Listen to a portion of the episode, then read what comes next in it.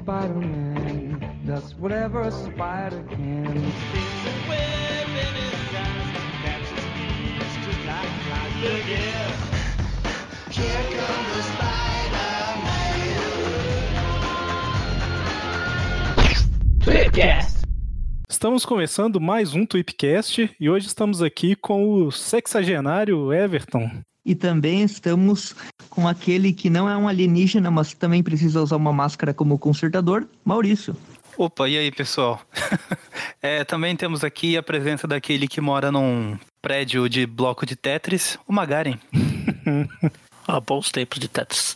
E também estamos aqui com aquele que tentou fugir, mudou de nome, eh, entrou no programa de proteção à testemunha, mas a gente encontrou o Vic.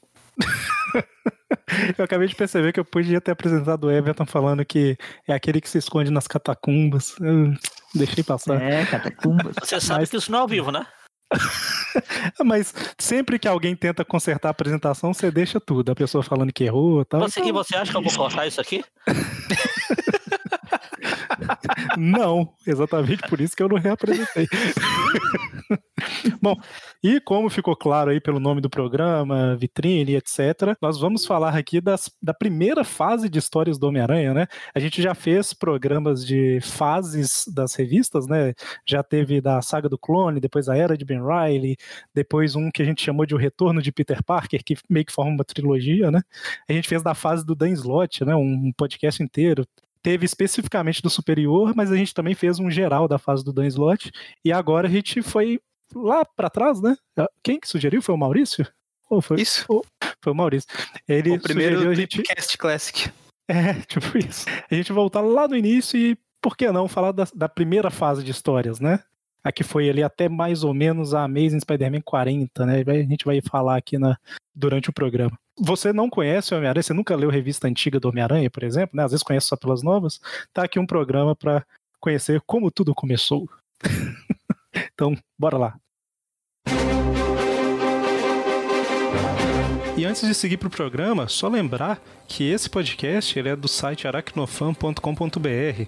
O Aracnofan tem três podcasts, sendo dois semanais.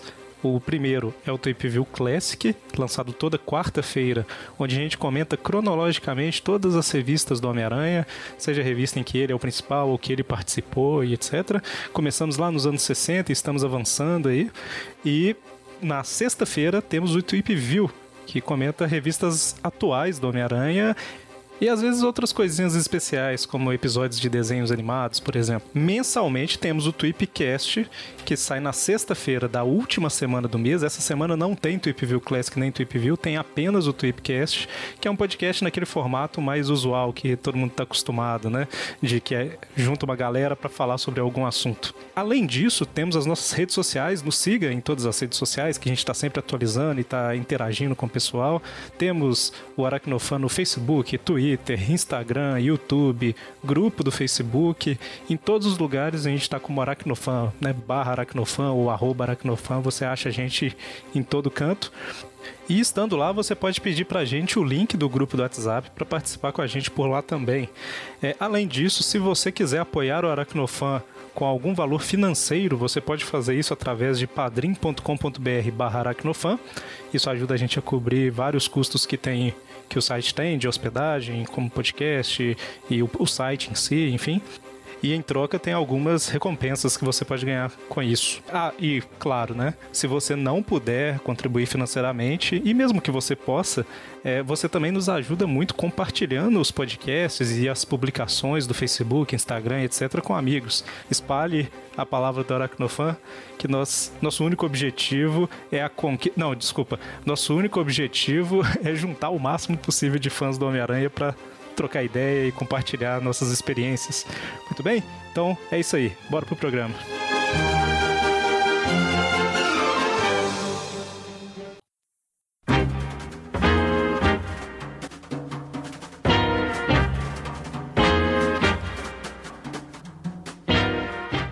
Eu acho que vale, né, a gente tirar um tempinho no início aqui para falar da criação do Homem-Aranha, né, já que tá no início. Mesmo que seja por alto, porque a gente já cansou de falar disso. Mas deixa eu só falar mais ou menos a, a situação da, da revista Amazing Fantasy. né? E aí a gente puxa isso aí. É, a Marvel, no, no- nos anos 50, início dos anos 60 ali e tal, ela focava muito em publicar histórias de mistério ou de monstros, né? Ela tinha várias revistas com esse, com esse tipo de, de história. Por isso que o nome delas era tipo. é, Tales of Suspense, né? Tipo os contos do suspense, ou então contos para surpreender, né? Que eram uns nomes assim. Tinha Strange Tales, né? Contos estranhos. Tinha aquele que eu gosto bastante, o DuckTales. Esse foi um pouco depois, esse foi um pouco depois. E tinha uma revista que o foco dela era meio além da imaginação, assim, sabe? Não necessariamente tinha monstro ou coisa do tipo, mas sempre terminava com, oh meu Deus, era isso o tempo todo, né? É, Eric. Eric, eu acho que se você tá direcionando o programa para um público que nunca leu a história dos anos 60 e, e tudo mais, eles também talvez não saibam o que é um além da imaginação. Ah, mas teve, te- teve além da imaginação, ok que teve nos anos 50 ou 60, mas teve em 2000 e pouco e teve agora em 2018 ou 2019, não sei, na uma série nova. mas além da imaginação, basicamente é aquele negócio de você. Nossa, eu tô abrindo parênteses dentro de parênteses aqui. né? Histórias de fantasia. É né? colchete, é colchete dentro do parênteses com a chave. Fantasia, mas não, não contos de fantasia como se fossem contos infantis, é contos de fantasia. ah, É, o que, o que tipo, aconteceria aquele- bizarro? isso, É, assim, o por que exemplo, aconteceria um- meio bizarro. Um exemplo real da revista aqui. era Amazing Adult Fantasy, né? Então, tipo. É, no, ah, início, no início era Amazing Adventures, né, ainda. assim. É, mas só pra, só pra comentar, só pra fechar aqui, é, só pra dar um exemplo prático de uma história que realmente existe, uma historinha de quatro páginas, sei lá, é um cara tá fugindo da polícia e aí ele vê que a janela de um, tipo um museu tá aberta. Aí ele entra lá e aí ele não sabe onde se esconder e aí aparece uma múmia. A múmia sai do sarcófago e fala: entre no sarcófago que eu te escondo. Aí o cara acha meio estranho, né? Mas tipo, ele esconde. E aí a polícia entra lá, porque ela viu ele entrando, abre o sarcófago e ele não tá lá.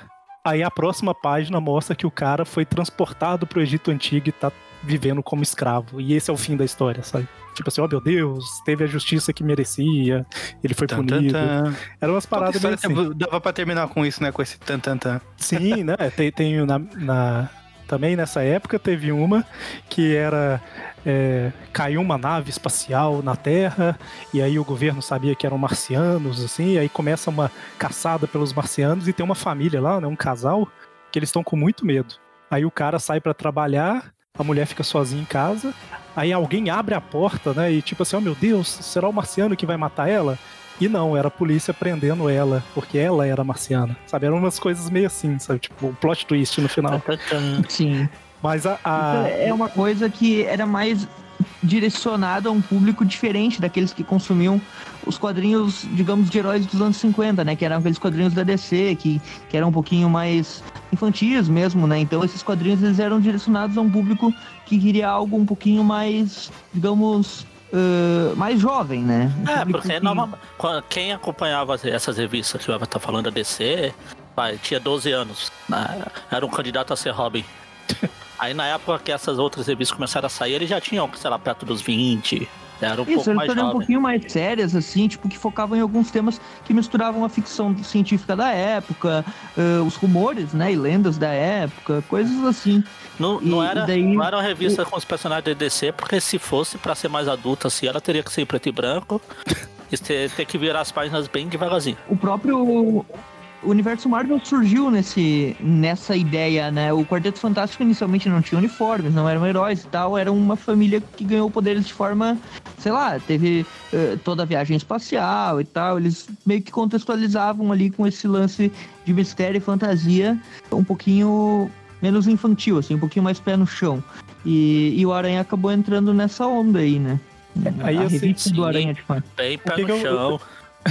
É, assim, né? Não era pra um público adulto, né? Mas, mas assim, o, só pra, pra finalizar o que eu tava falando, tinha essas várias revistas, e existia uma especificamente que chamava Amazing Adventures, que era uma revista com cinco historinhas, né? Mais ou menos. De cinco páginas cada uma, quatro, por aí.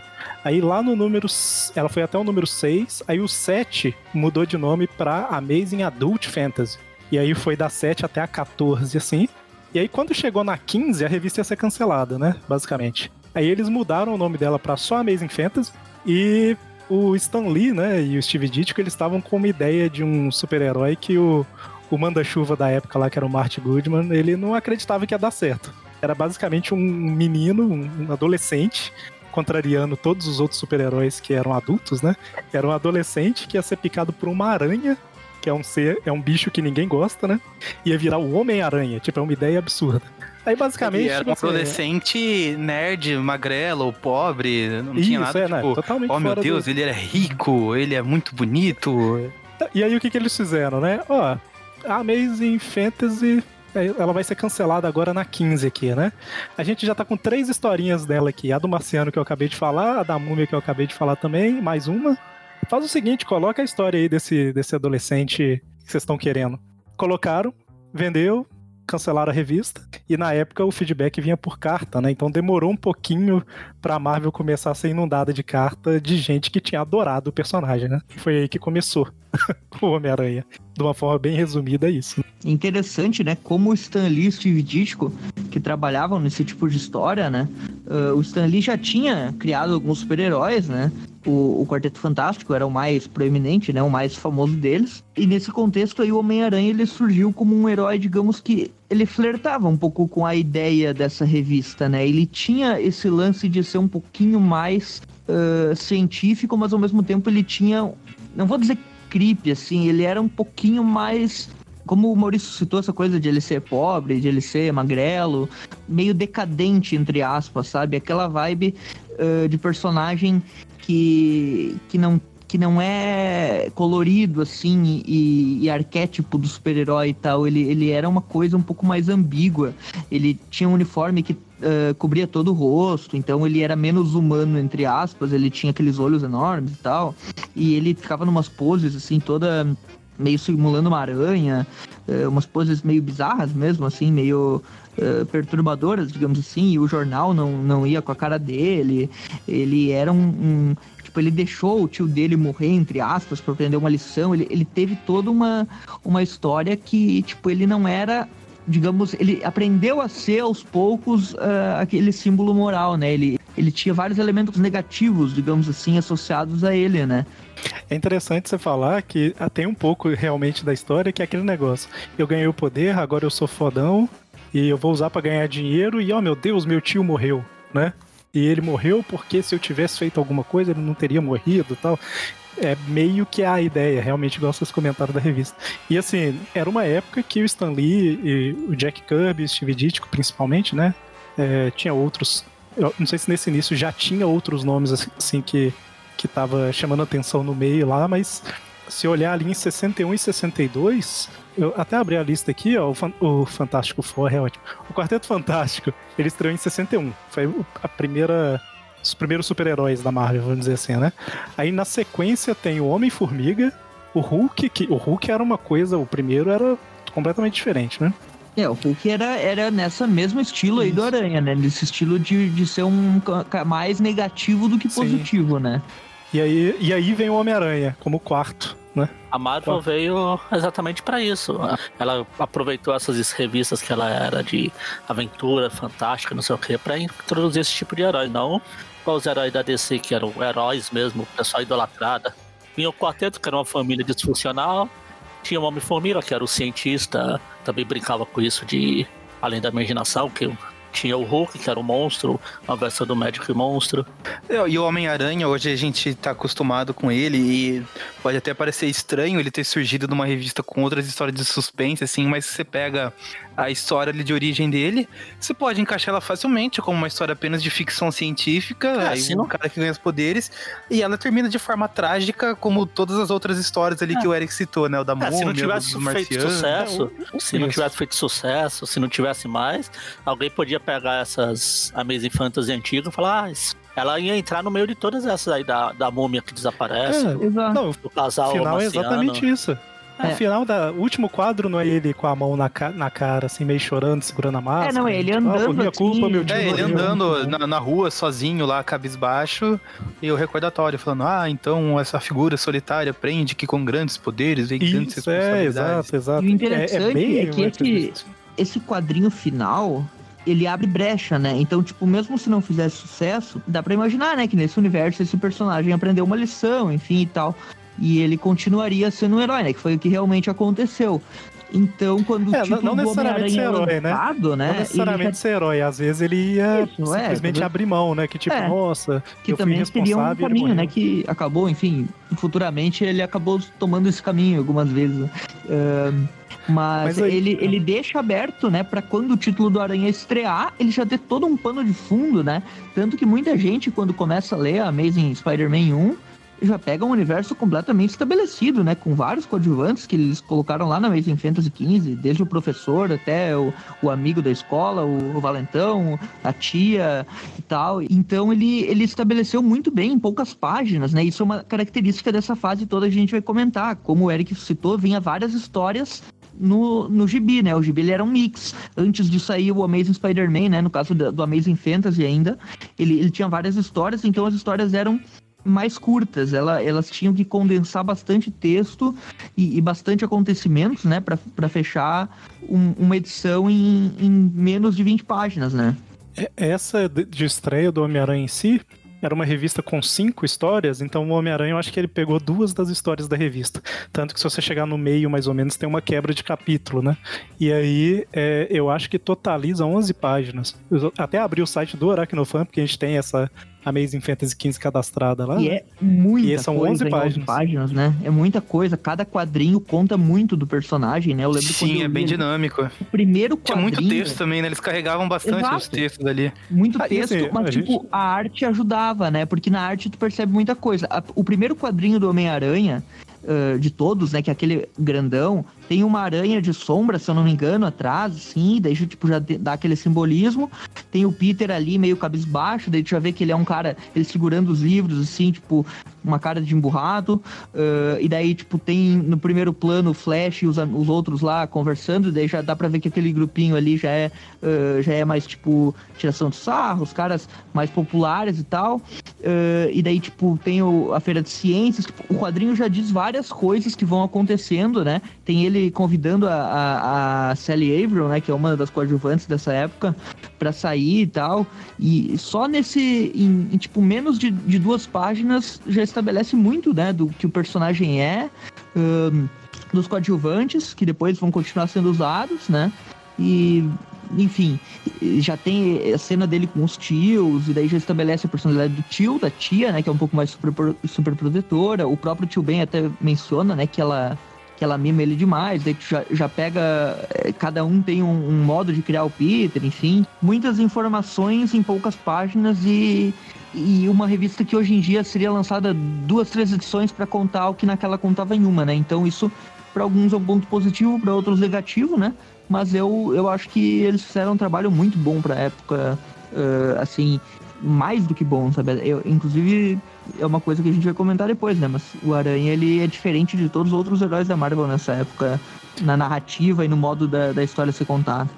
E é interessante, a gente, a gente citou aqui bastante a parte é, bastidores, vamos dizer assim, da revista, né? Mas é, é bom relembrar, né? Tipo, basicamente essa história é o, o Peter é um cara que é excluído e aí ele vai numa exposição de ciências, né? Que vai ter lá uma, uma apresentação com, com energia nuclear e tal.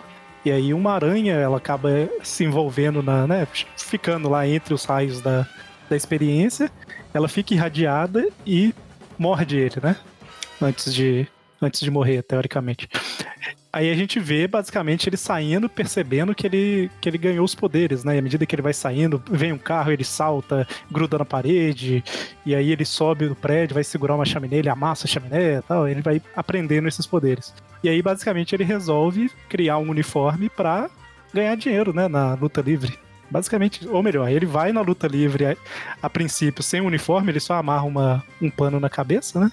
Ganha, e aí ele percebe que ele pode fazer muito sucesso, né? Com aquilo. Isso, Começa- ele vai pro show de TV ainda, né? Isso, é.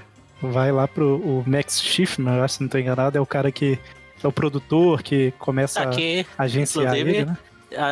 na- no último Trip View aí, na semana passada, no Classic, ele apareceu de novo. O Schiffman. Sim, verdade. Uhum. É, E isso Então- é uma coisa, só, só isso tudo que o Eric citou é uma coisa que é muito diferenciada. Hoje em dia a gente sabe, né? Qualquer herói que surge, ele ganha os poderes, tem um monte de acontecimentos e tal. Mas naquela época era muito comum os super-heróis eles sofrerem um trauma, tipo o Batman, por exemplo. Não tô querendo falar mal, até porque, tipo, eu curto o Batman. Mas o Batman, os pais dele morreram quando ele era pequeno. Pronto, vou ser super-herói, vou vingar os meus pais, começa a treinar e pronto, é isso aí. O Aranha, ele, ele ganha os poderes, ele começa a explorar as coisas aos pouquinhos. Tipo, ele descobre os poderes, daí qual o caminho natural? Tá, vou, vou impressionar o pessoal aqui na luta. Ah, agora eu quero ganhar dinheiro. Até porque eh, eu, eu citei que ele tinha essas características negativas, né? De, de, eh, ser um pouquinho egoísta e tal. E o Peter, mas ao mesmo tempo ele também era um cara eh, que, que ele, ele também era mais excluído, ele, ele não tinha muitas amizades e tal, e ele tinha problemas financeiros. Então foi natural para ele pensar: não, eu quero ganhar dinheiro, então eu vou me aproveitar disso que eu consegui, né? Só que ao mesmo tempo ele acaba pagando pela ganância, entre aspas, que não era uma ganância, mas que ele deixou eh, virar uma ganância. Né, porque ele, ele começou, eh, o ego dele começou a, a aumentar, ele começou a ignorar né, eh, outros deveres como, como pessoa, né, que ele foi ensinado, no caso da, da- das responsabilidades, ele não capturou o bandido, e daí sofreu as consequências por isso e tal. Então ele é um protagonista, assim como vários dessa época da Marvel, bastante humano, né? É, então uma ele coisa- tem uma progressão bem realista, digamos assim, né? Tanto que é usado até hoje. Esse, essa história ela é usada eh, nos grandes, nas grandes adaptações do Aranha. Ela é adaptada de forma quase que sem alterações, né? Seja em filme, seja. O Tio Ben é um personagem importante em todas as adaptações do personagem. Exato, em todas as adaptações que, que respeitam essa, essa origem, né? E eu acho que essa gênese do personagem foi muito acertada, assim. Eu não sei o que, que o Stan Lee e o Steve Ditko tinham na cabeça nesse dia pra, tipo, duas pessoas que não tinham. Que não tinham. é, que não tinham uma. é, Uma característica parecida, né? Porque o Lee e o Ditko pensavam o mundo de forma diferente, escreviam personagens diferentes e deu tão certo. de- Deu É, tão, deu tão certo, certo uma. que tanto que o Stan Lee tentou usar o Jack Kirby, que já estava acostumado lá com o quarteto, etc. Mas o Jack Kirby não conseguiu desenhar o Aranha como o Stan Lee queria. Ele só consegue desenhar aqueles, aqueles quadrados lá que o Jack Kirby sabe lá. Mas aqui, uma coisa que o o Everton falou, é, o Peter, é, baseado no que o Everton falou aí também, o Peter, ele era é, soberbo pra caramba, né? Se a gente for parar pra pensar, até a hora que ele ainda tá sendo zoado pelas pessoas lá, ele tem uns pensamentos meio que tipo assim, ah, se eu pudesse, eu calava a boca de todo mundo. Se eu sabe? pudesse, eu matava mil. É, então assim, ele sempre teve, teve um pouco disso. E por mais que seja controverso pra caramba as histórias lá do, do Homem-Aranha Superior, aquele negócio todo, vamos, deixa a parte do Homem-Aranha Superior de lado, mas vamos focar aqui só no, no Octopus em si. O Peter e, o- e o Otto, eles têm características muito semelhantes de serem zoados na. na, na né, zoados pelos, pelos É, todos colegas e tal. É, eles são os, é como se fossem os, os dois lados da mesma moeda. Exato. A diferença é a É, criação. Octopus é elevado a mil, né? A diferença é que teve um tio bem ali na, na vida dele. O Peter é um cara normal, né? Ah, o É, o Peter é um cara normal porque ele, é 16, ele tem 16 anos. Se ele não tivesse ganhado os poderes continuado estudando, quando ele chegasse na idade do outro, sei lá, formado já, algum cientista de algum lugar, ele também seria a mesma coisa. É isso. é, não, eu acho que a presença do tio Ben ele- e, da Sim, tia. May Se não, for, isso, né? se não fosse esses dois aí. Exato. Então, mas, mas é isso que eu tô falando, assim, se, se você parar pra pensar, com o tio Ben e tia May, o Peter já era bastante soberbo, né? Sim. Sim. Então, assim, é, a, a grande virada de chave que ele teve, porque assim, talvez a pessoa que tá ouvindo, ela não, não- nunca leu a primeira história, por exemplo. Basicamente, é- é- parece muito o primeiro filme lá do Sam Raimi, né? O ladrão tá passando, o, o Homem-Aranha não pega o ladrão, deixa o ladrão escapar. Só que o filme, ele tenta dar um moti- uma motivação um pouco maior, que é assim, ah, o cara não quis pagar o, o Peter Ah. direito, Ah, os e dois aí ele se vingou. Os dois Mas- filmes que tem a, a morte do tio Ben, ele não pega aliviam. o, o ladrão por algum motivo. É, para então, sempre mas na revista- Sentido de vingança. E na revista, é basicamente o ladrão passa, o policial fala, oh, segura ele. Aí ele responde, tipo assim, que segura ele? Daqui pra frente eu só vou me preocupar com o principal que sou eu. Né? Tipo assim, ele É, não tá se dever vingando. de pegar um bandido é o policial. Isso é, o- é o tipo de coisa que aquela que aquele adolescente mimado fala assim: ah, não, eu tenho empregada, então eu vou sujar aqui mesmo porque ela vai Tipo limpar, entendeu? E aí tipo você isso, pensa, cara. você pensa Tipo, que isso era Se com a não- criação não, que é ele tinha. necessário limpar, não. é, Então, se não é necessário sujar ali, não suja, sabe? Tu vai estar poupando o trabalho de alguém. Isso é bom. É o cara sabe? que é fala isso que, ele- que suja porque senão não tem. Suja a escola porque senão eles vão demitir as faxineiras, né? É, deixar pois só. Aí cai Mas muito então, naquela. aí, assim- Eu não lembro quem disse essa frase lá, mas é uma frase conhecida até que fala: Ah, se você quer ver o verdadeiro caráter de um homem, dê poder a ele. Então aí o Peter já com os poderes Foi o- dele, a gente viu Foi um o amigo caráter. do, do John Walker lá no, no Capitão América, o Soldado Invernal lá. É, e a gente tá falando aqui, mas a gente não tá querendo dizer que ele era um demônio em forma de gente. Muitas pessoas que são pessoas boas ou neutras, entre aspas, pra não dizer que uma pessoa é boa, fariam isso. Ele era um cara normal, ele tinha seus defeitos, mas ele tinha suas qualidades. Tipo, ele, de certa forma, ele valorizava os tios, tanto que ele se- sentiu muito, né, a perda do tio Ben. Ele era um cara estudioso, então ele era, ele tinha suas virtudes. Ele era um protagonista que era facilmente identificável uh, Sim, com, sim. com o jovem da época. E por isso ele conquistou uma faixa etária ampla, né? O Aranha ele tinha fãs de crianças até, até adolescentes e tal. E, e esse lance do, do, do bicho, né? Da, da aranha em si ser um, um, um- um inseto feio e tal, né? Um aracnídeo, na verdade, feio. Isso acabou meio que combinando, né? Tipo, o personagem não é perfeito, assim como uma aranha, mas ele tem suas habilidades e tal. E, e o estilo de, de que o personagem começou a aparecer nessa, nesse quadrinho mesmo, ele tinha super força, ele tinha agilidade, o sentido de aranha avisava do perigo, é, todo esse leque de poderes, assim, que, que deram pra ele, o próprio uniforme que não mostrava o rosto, dava um ar mais misterioso pra ele, como se fosse quase um ninja, assim, né? Com o corpo todo coberto e, e aquelas teias. Então foi, foi tudo muito, muito obra do destino, né? Que ficou tão certinho assim. Tão, tão bem feito, mesmo sendo pensado eh, por duas pessoas com cabeças completamente né, diferentes. Então acho que foi justamente essa junção. E a gente tem que valorizar Steve Ditko também, né? Que o pessoal lembra muito do Stan Lee, que, que claro, é o cara que fazia o texto, que fazia o roteiro e tal. Mas o, o Ditko contribuía muito, né, pra, pra essa ideia do personagem. Muitas características do Peter, o próprio Ditko pegava dele, né, pra colocar ali, né? Você já viu a foto do Dítico novo? É, aquela imagem comparando lá o Peter com o Steve Ditko lá. É, É, o Ditko basicamente a caricatura dele. dele. É. Inclusive, Imagina o só, post. só já falar, ah, aproveitar isso que o Roberto falou, que a gente falou um pouco dessas histórias já no podcast que a gente fez sobre o Díctico, que a gente ficou até com déjà vu de, ah, será que a gente já falou isso? Será que não foi? Mas foi no podcast sobre Dícticos. O Eric vai deixar no post aí o link. Se não tiver, me cobrem que eu coloco. E aí o que aconte aconteceu no final das contas, né? O ladrão foge e um tempo depois, né? Não é, não é na mesma noite, mas um tempo depois, o tio dele é morto, né? E aí ele ele persegue o ladrão e descobre que é o cara que ele deixou escapar, enfim, essa parte todo mundo sabe. E aí ele aprende a lição, né? Ele percebe que ele deixou o poder subir a cabeça demais e ele tá vindo por um caminho ali que provavelmente ia ser sem volta, né? E aí ele percebe que, peraí, eu tenho um grande poder, né? E isso traz uma grande. Também, também tem que trazer uma grande responsabilidade, né? Inclusive na Amazing Fantasy XV essa frase aparece no recordatório, né? Várias edições depois que eles atribuem ela ao tio Ben. É, ela originalmente não é dita pelo tio Ben, ela só foi mencionada como tio Ben naquela história lá do, do Homem-Aranha, quando ele vai pra Berlim junto com o Wolverine, isso é lá nos anos 80 já. É, Que- ela era citada antes, mas não atribuída ao tio Ben. Isso. Aí ele é, aparece como se fosse tipo um flashback, uma memória dele.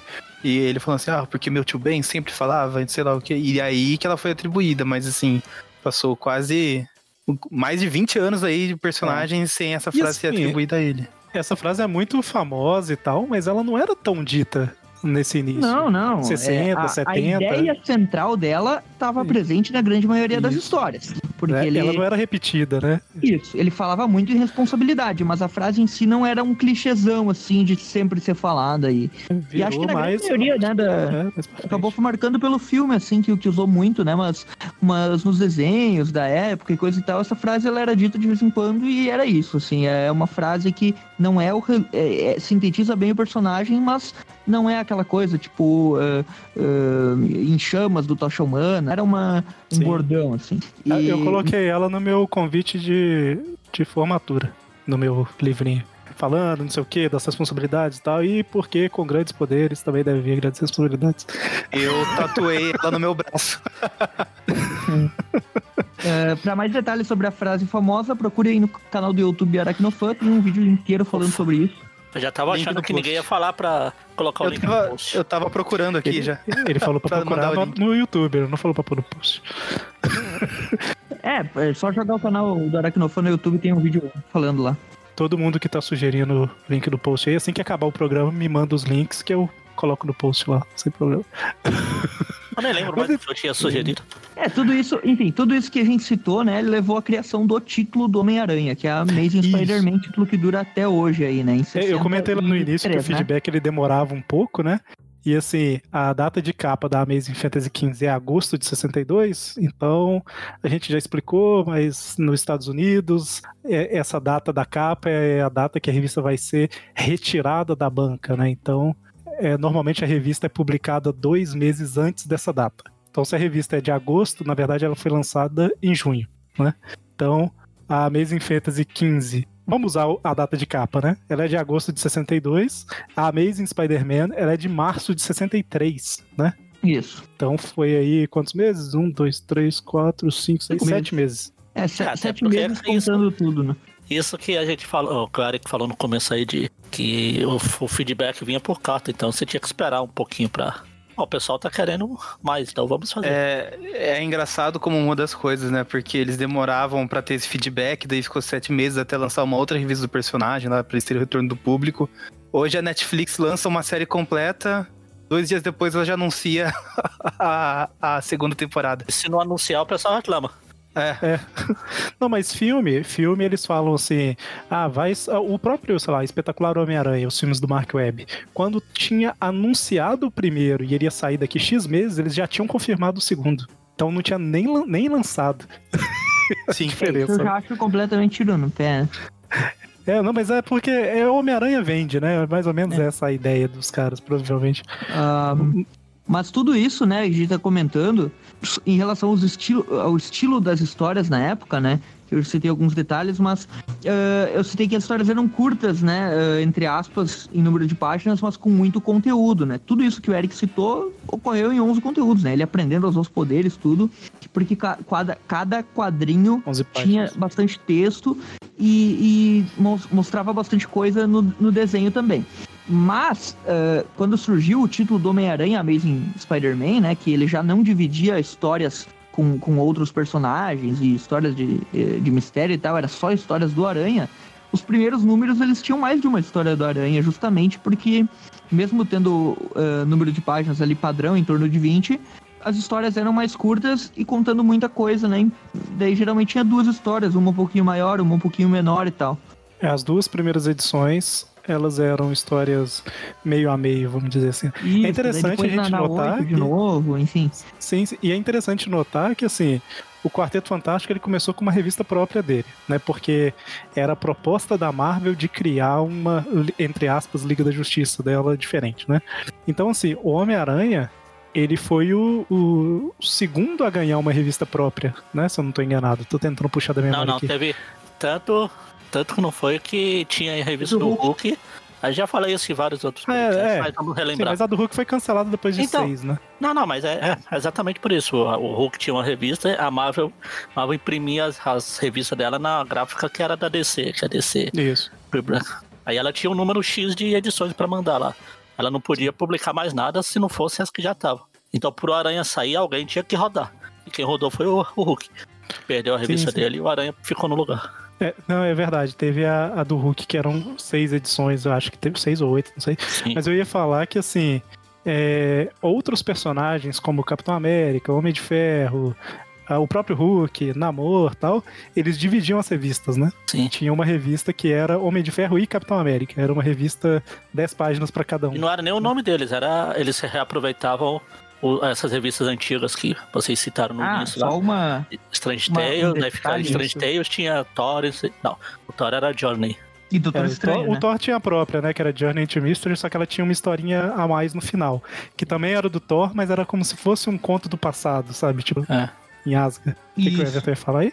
Não, eu só ia men- mencionar um detalhezinho que o Eric falou que o Quarteto Fantástico foi o. ah, os primeiros aí da Marvel, né? Ah, a Marvel tinha os super-heróis dela dos anos 40 lá, né? Só que nessa nova leva aí, a era Stan Lee, digamos assim, né? Que foi quando os super-heróis retornaram, porque eles ficaram um tempo fora. Então, ah, só, só comentando pra quem vem falar aí, ah, tipo, ah, o Capitão América surgiu bem antes e tal. Ah, Na sim. verdade, ele não tava nativo, esses quadrinhos não não estavam mais saindo, né? Namoro e tal. Eles foram retomados nessa época. com a essa gente tá nova falando leva da aí, fase Marvel em si, né? Que Isso, fase antes, Marvel em si, né? Antes ela tinha o nome Timely, né? Eu acho que antes foi. Atlas, Comics, uma coisa.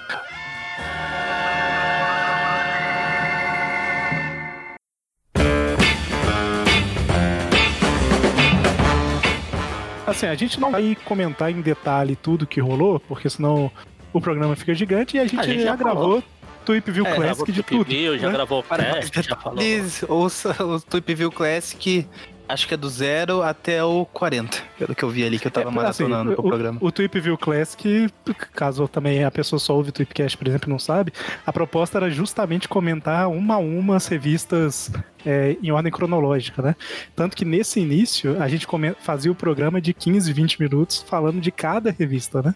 Então não era um programa grande falando de quatro revistas, era programas menores. E agora eu vou jogar um negócio aqui só pra deixar o Eric, que é doido por planilha e dados. Se a gente tivesse continuado falando uma revista por programa, a gente estaria em qual edição hoje? Então, eu tenho a lista, é só dar uma, é só dar uma filtrada nela aqui, só que vai demorar uns 5 minutos, então deixa pra depois. Mas a gente começou em 2012, não foi? Foi. Isso. Então, quantos anos já tem? Tem oito, não, vai fazer nove anos, oito anos. Seriam mais, ah, enfim, não sei. Seria, se a gente mantivesse a ideia de, é porque a gente mudou a, a forma de publicar.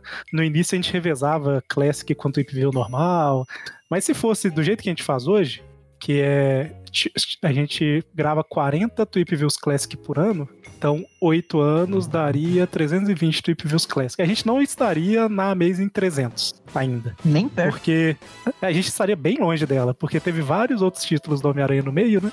Pô, a gente tá perto, a gente tá perto da 300, a gente tá na 300. Não, então é, não, não, mas a gente não estaria na 300, a gente provavelmente já tá chegando na cento e pouco, alguma coisa assim. É, 150 pra ali, eu acredito que não, não seria muito. E olha lá ainda, né? Porque. É, porque Ah, teve o Homem-Aranha ah, teve vários, vários títulos depois, né? E ele também participou da revista de várias pessoas. né? Assim, dá pra pegar essa lista, mas eu não vou fazer isso agora, não. Só, só voltando ali, então, que a gente comentou do primeiro número do Aranha, duas coisas muito importantes nesse número. Primeiro, que o Quarteto Fantástico tá na capa, né? Isso até uma coisa que eu comentei esses tempos no grupo do WhatsApp, que eu não gosto muito da capa, porque, ah, colocar o quarteto na primeira capa do Aranha, acho meio. Né, vendo com, com o dia de hoje, eh, olhando com as lentes do dia de hoje, né? Fica feio, né? Porque o Aranha é muito maior que o quarteto hoje em dia, né? Hoje. Naquela época, o quarteto que era o famoso. Então, Sim. era jogo pra eles colocarem o quarteto ali pra vender, né? Já pegar os fãs do quarteto e ao mesmo tempo eh, mostrar E- que aquele universo eh, era compartilhado, né? Era o Isso, que era Era isso que eu ia que eu ia falar. falar. tipo, na capa você já mostrava que tava tudo acontecendo no mesmo universo ali, né? Mas não é porque o Aranha era o menos famoso, o quarteto mais famoso, que o Aranha era coadjuvante na própria revista, não. Que isso não era uma coisa que É, acontecia. não, não, o Aranha, inclusive, batia nos quatro juntos na primeira edição. Então, já mostrava ali que, ó, esse cara. é, E, e- e esse embate entre eles, né? Deixando de lado a zoeira que o Aranha bate nos quatro juntos, o que é verdade. É, ele, ele. O Aranha chegou lá pra pedir dinheiro, né? Ele foi lá, não, eu quero trabalhar aqui, quero ganhar dinheiro e tal, porque eu sou pobre e vocês não pagam, ah, então tchau pra vocês, né? E ele vaza. É porque ele queria É. trabalhar como super-herói, né? Tipo assim, quem são os super-heróis que existem? Quarteto Fantástico. Então eu vou lá pra me candidatar pra uma vaga, né? É, ele chega, bate em todo mundo, ãh, até o pessoal imobilizar ele lá e perguntar o que, que ele queria. Ele fala que queria ganhar dinheiro, não quer, então vou embora, né? E daí, tipo, nessa primeira edição ele já encontra outro método de ganhar dinheiro. Aí já mostra ãh, o Peter como um cara que a gente até nem comentou que ele criou os lançadores de teias, então ele é um cara que ele era proativo, digamos assim. Ele ele tinha atitude, né? Tipo, não, não só atitude como super-herói, corajoso e tal, mas ele também chegava e, e fazia, né? Ele, ele criou um, um rastreador nas primeiras edições, né? Pra rastrear os inimigos. Ele, ele manjava ali da, da- das coisas, né? E ele buscou emprego. Ele foi atrás do emprego, ele... Enfim, é na edição 2, na verdade, que ele acaba conseguindo emprego no Clarim, né? Mas ele tava desde a edição 1 atrás de, de um jeito de sustentar tia, né? Já que o tio dele tinha morrido. Então as coisas se conectavam, né? Ou seja, ah, ele perdeu o tio, seria muito fácil pro Stan Lee colocar que a tia dele tinha algum emprego, que a tia dele, que a herança era grande, tal, tal, tal, uh, ou que ela ia conseguir sustentar, né? Mas não, ele tinha que ajudar. Então é, é, legal, né? Tudo tem uma consequência. Então, aquela morte do tio não foi só para transformar ele em herói, mas também transformou ele, digamos, no, no homem responsável por, uh, por ajudar a tia dele, né? É, e ele tá tentando arrumar um jeito de usar o poder da forma certa, né? É mais ou menos isso também, né? Assim, não, não só a parte financeira, mas de. Não, peraí, eu estava usando em benefício próprio. Porque da forma que ele estava usando os poderes, ele estava ganhando dinheiro, né? Isso. E aí, ele tipo. acaba conseguindo, né? É, então assim, ele. ele Depende, depende. Ele não tava. O dinheiro que ele ganhou não serviu pra nada porque ele não conseguia descontar o cheque. É, isso aí é facilmente resolvido no roteiro, né? Eu só aceito o pagamento em dinheiro. Pronto, acabou o problema. Sim, mas não foi o que ele fez. sim, sim. Ele é idiota. Mas eu quero dizer assim- ele é bem idiota. Ele percebeu que a forma que ele estava fazendo as coisas não estavam certas, vamos dizer assim, e ele começou a tentar fazer o certo, né? Ele tenta se juntar ao quarteto, e depois, eu acho que na 1 ainda, ele, salva, salva o filho o- do Jameson, né? o filho do Jameson, e aí já, já estabelece mais o universo, né? Ó, tem o jornal aqui, né? No caso que era a revista Agora, né? E o Clarim Diário eram meio que. eh, era, era duas coisas, né? Que o Jameson comandava. Ele tinha a revista dele, né? A Magazine, e ele tinha. O, que era uma revista de atualidades, tipo uma Veja da vida, né? Digamos assim. Eh, e ele tinha o, o diário, né? O Clarim Diário, que era o jornal tradicional. E daí já colocaram esse personagem, que ia ser tipo a antítese, o cara que ia perseguir o Aranha, que ia encher o saco dele, que ia ser tipo um vilão, entre aspas, da. da pra deixar o negócio mais real, né? Ó, esse cara é um cara que tá com o rosto coberto, ele tá fazendo coisas na cidade, tipo, fazendo papel que muitas vezes é da polícia e ninguém sabe quem ele é, o que, que ele quer. Tipo, é diferente do quarteto, né? Que tinha uma, uma identidade pública, que não usava máscara, que que tipo era mais certinho, digamos assim, né? Ele era um cara era ambíguo, ele continuava sendo, eh, a polícia não confiava muito nele. Eh, E o todo ele tem uma implicância criou pessoal, né? Porque o, o, o Homem-Aranha ele invadiu a base militar pra salvar o filho de- do Jameson, né? Só que o Jameson achou que era pra sabotar, né? Então, assim, teve Aí, uma. o filho dele é astronauta, e daí ele acha que o filho dele que é um verdadeiro herói americano, e não esses Isso, mascarados. Isso, lembrando aí. que nessa época a corrida espacial, né? A gente já fez um podcast bem legal aí, o Tweepcast, eh, eh, que relaciona o Homem-Aranha com a história, né? Com, com fatos históricos do mundo, e, e esse papo aí da corrida espacial tá no meio, né? Então, um, um astronauta nessa época era um status eh, enorme, né? Quase um herói nacional. E, então, o, o Aranha meio que roubou o destaque ali e tal, já criou todo um, E o todo um achou que ele que sentimento ali. armou, né? Homem-Aranha que armou pra aparecer. E essa é a primeira história, né? A primeira história que, que estabelece esse universo ali. E tem uma segunda história nessa, nessa primeira edição que, é- que já coloca o primeiro super vilão dele, que é o Camaleão, né? Daí ele. Cada vilão, conforme vai surgindo aí, o Stan Lee e o Steve Ditko, eles diferenciam muito. Camaleão, né? que Vilão- também é fruto ali do, do tempo dele, né? Que você acabou de falar agora Também, da corrida é. espacial. O camaleão ali é russo, né? Então é, tem a ver com a um Guerra espião. Fria e tudo mais.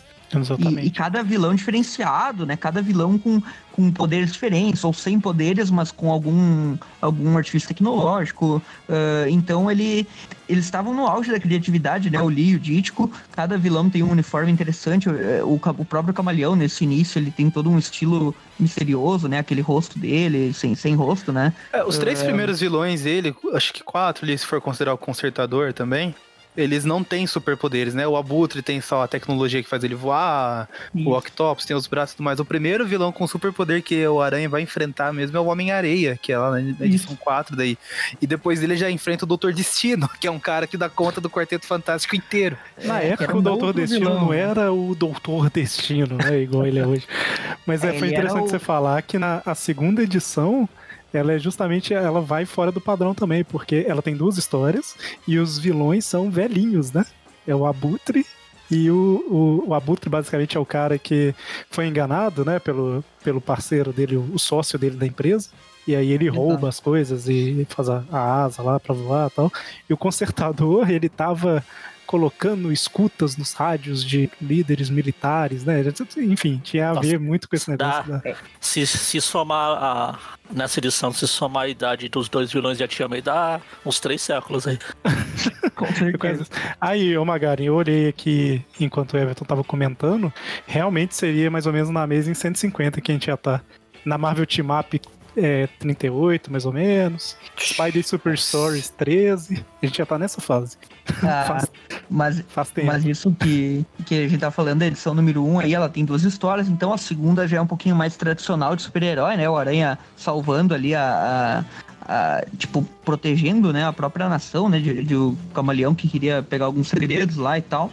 E ao mesmo tempo os personagens coadjuvantes continuam, né? A Tia May aparece, pers- os personagens da escola, o, o Peter aos pouquinhos ele vai mudando a sua. É. Ele vai conquistando cada coisa nova edição, né? Ele, Ele ele tem um rastreador ali nas primeiras. Na, na edição número 2, que tem o Abutre, que vocês comentaram, o Abutre ele era um vilão rápido, né? Então, tipo, ele roubava, ele avisava onde ia roubar, o pessoal não conseguia pegar ele, porque o dispositivo de voo ele conseguia passar pelos policiais É facilmente. verdade, e ele avisava, né?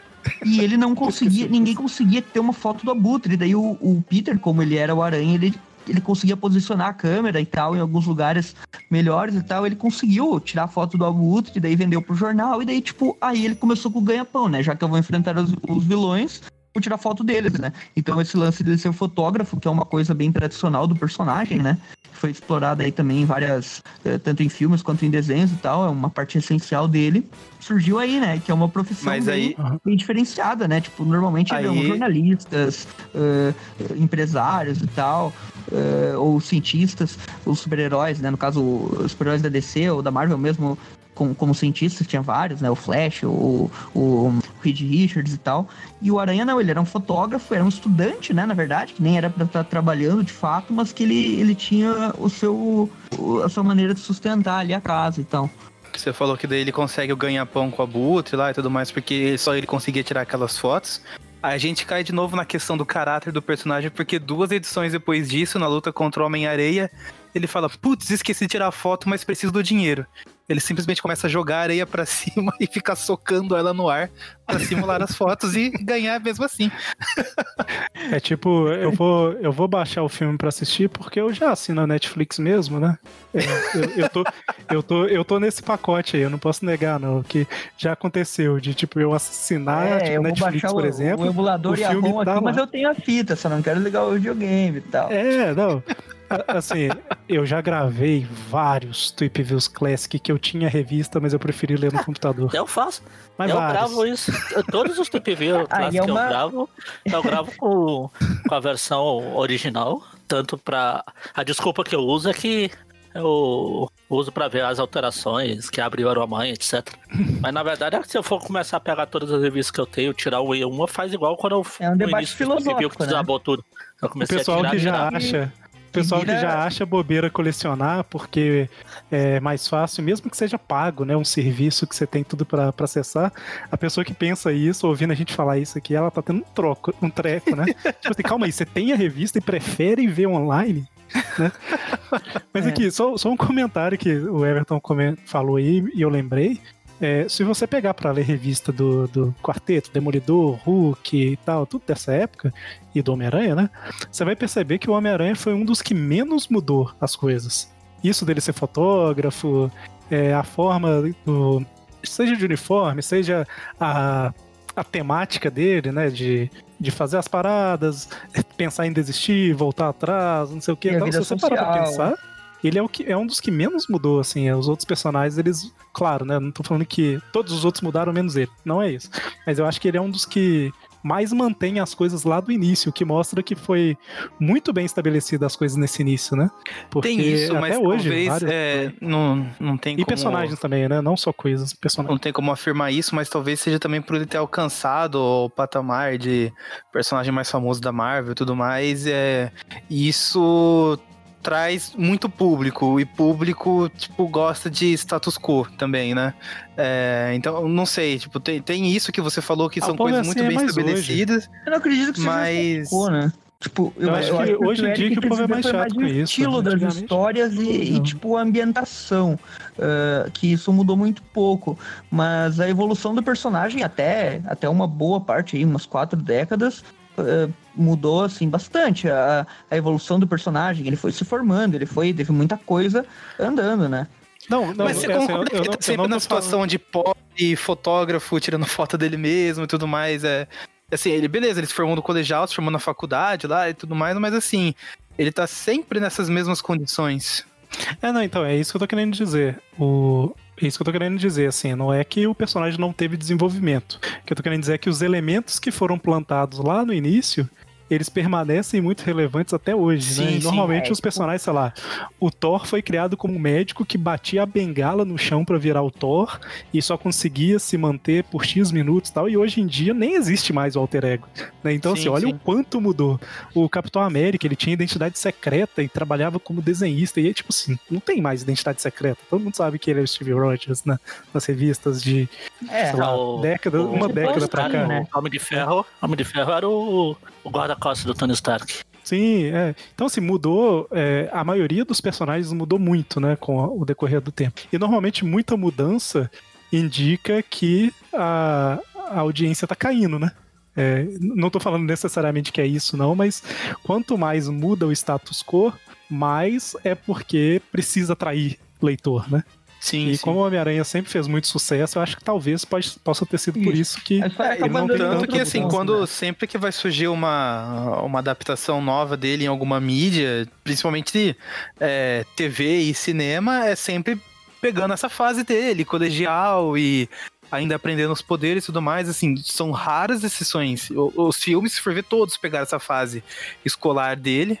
E desenhos também, acho que o- poucas exceções ali, o, o dos anos 90, o, né? E Não, o Diversão e 90 ainda Alegria. começa, né, na... Tipo, depois ele vai pro Empire State, mas se eu não me engano ele começa no final do ensino médio ali, né? É, mas ele já tá mais adultinho, assim, não tá descobrindo poderes e Ah, sim, sim, ele já é Tão- transformado. tão molecão, assim, sabe? Sim.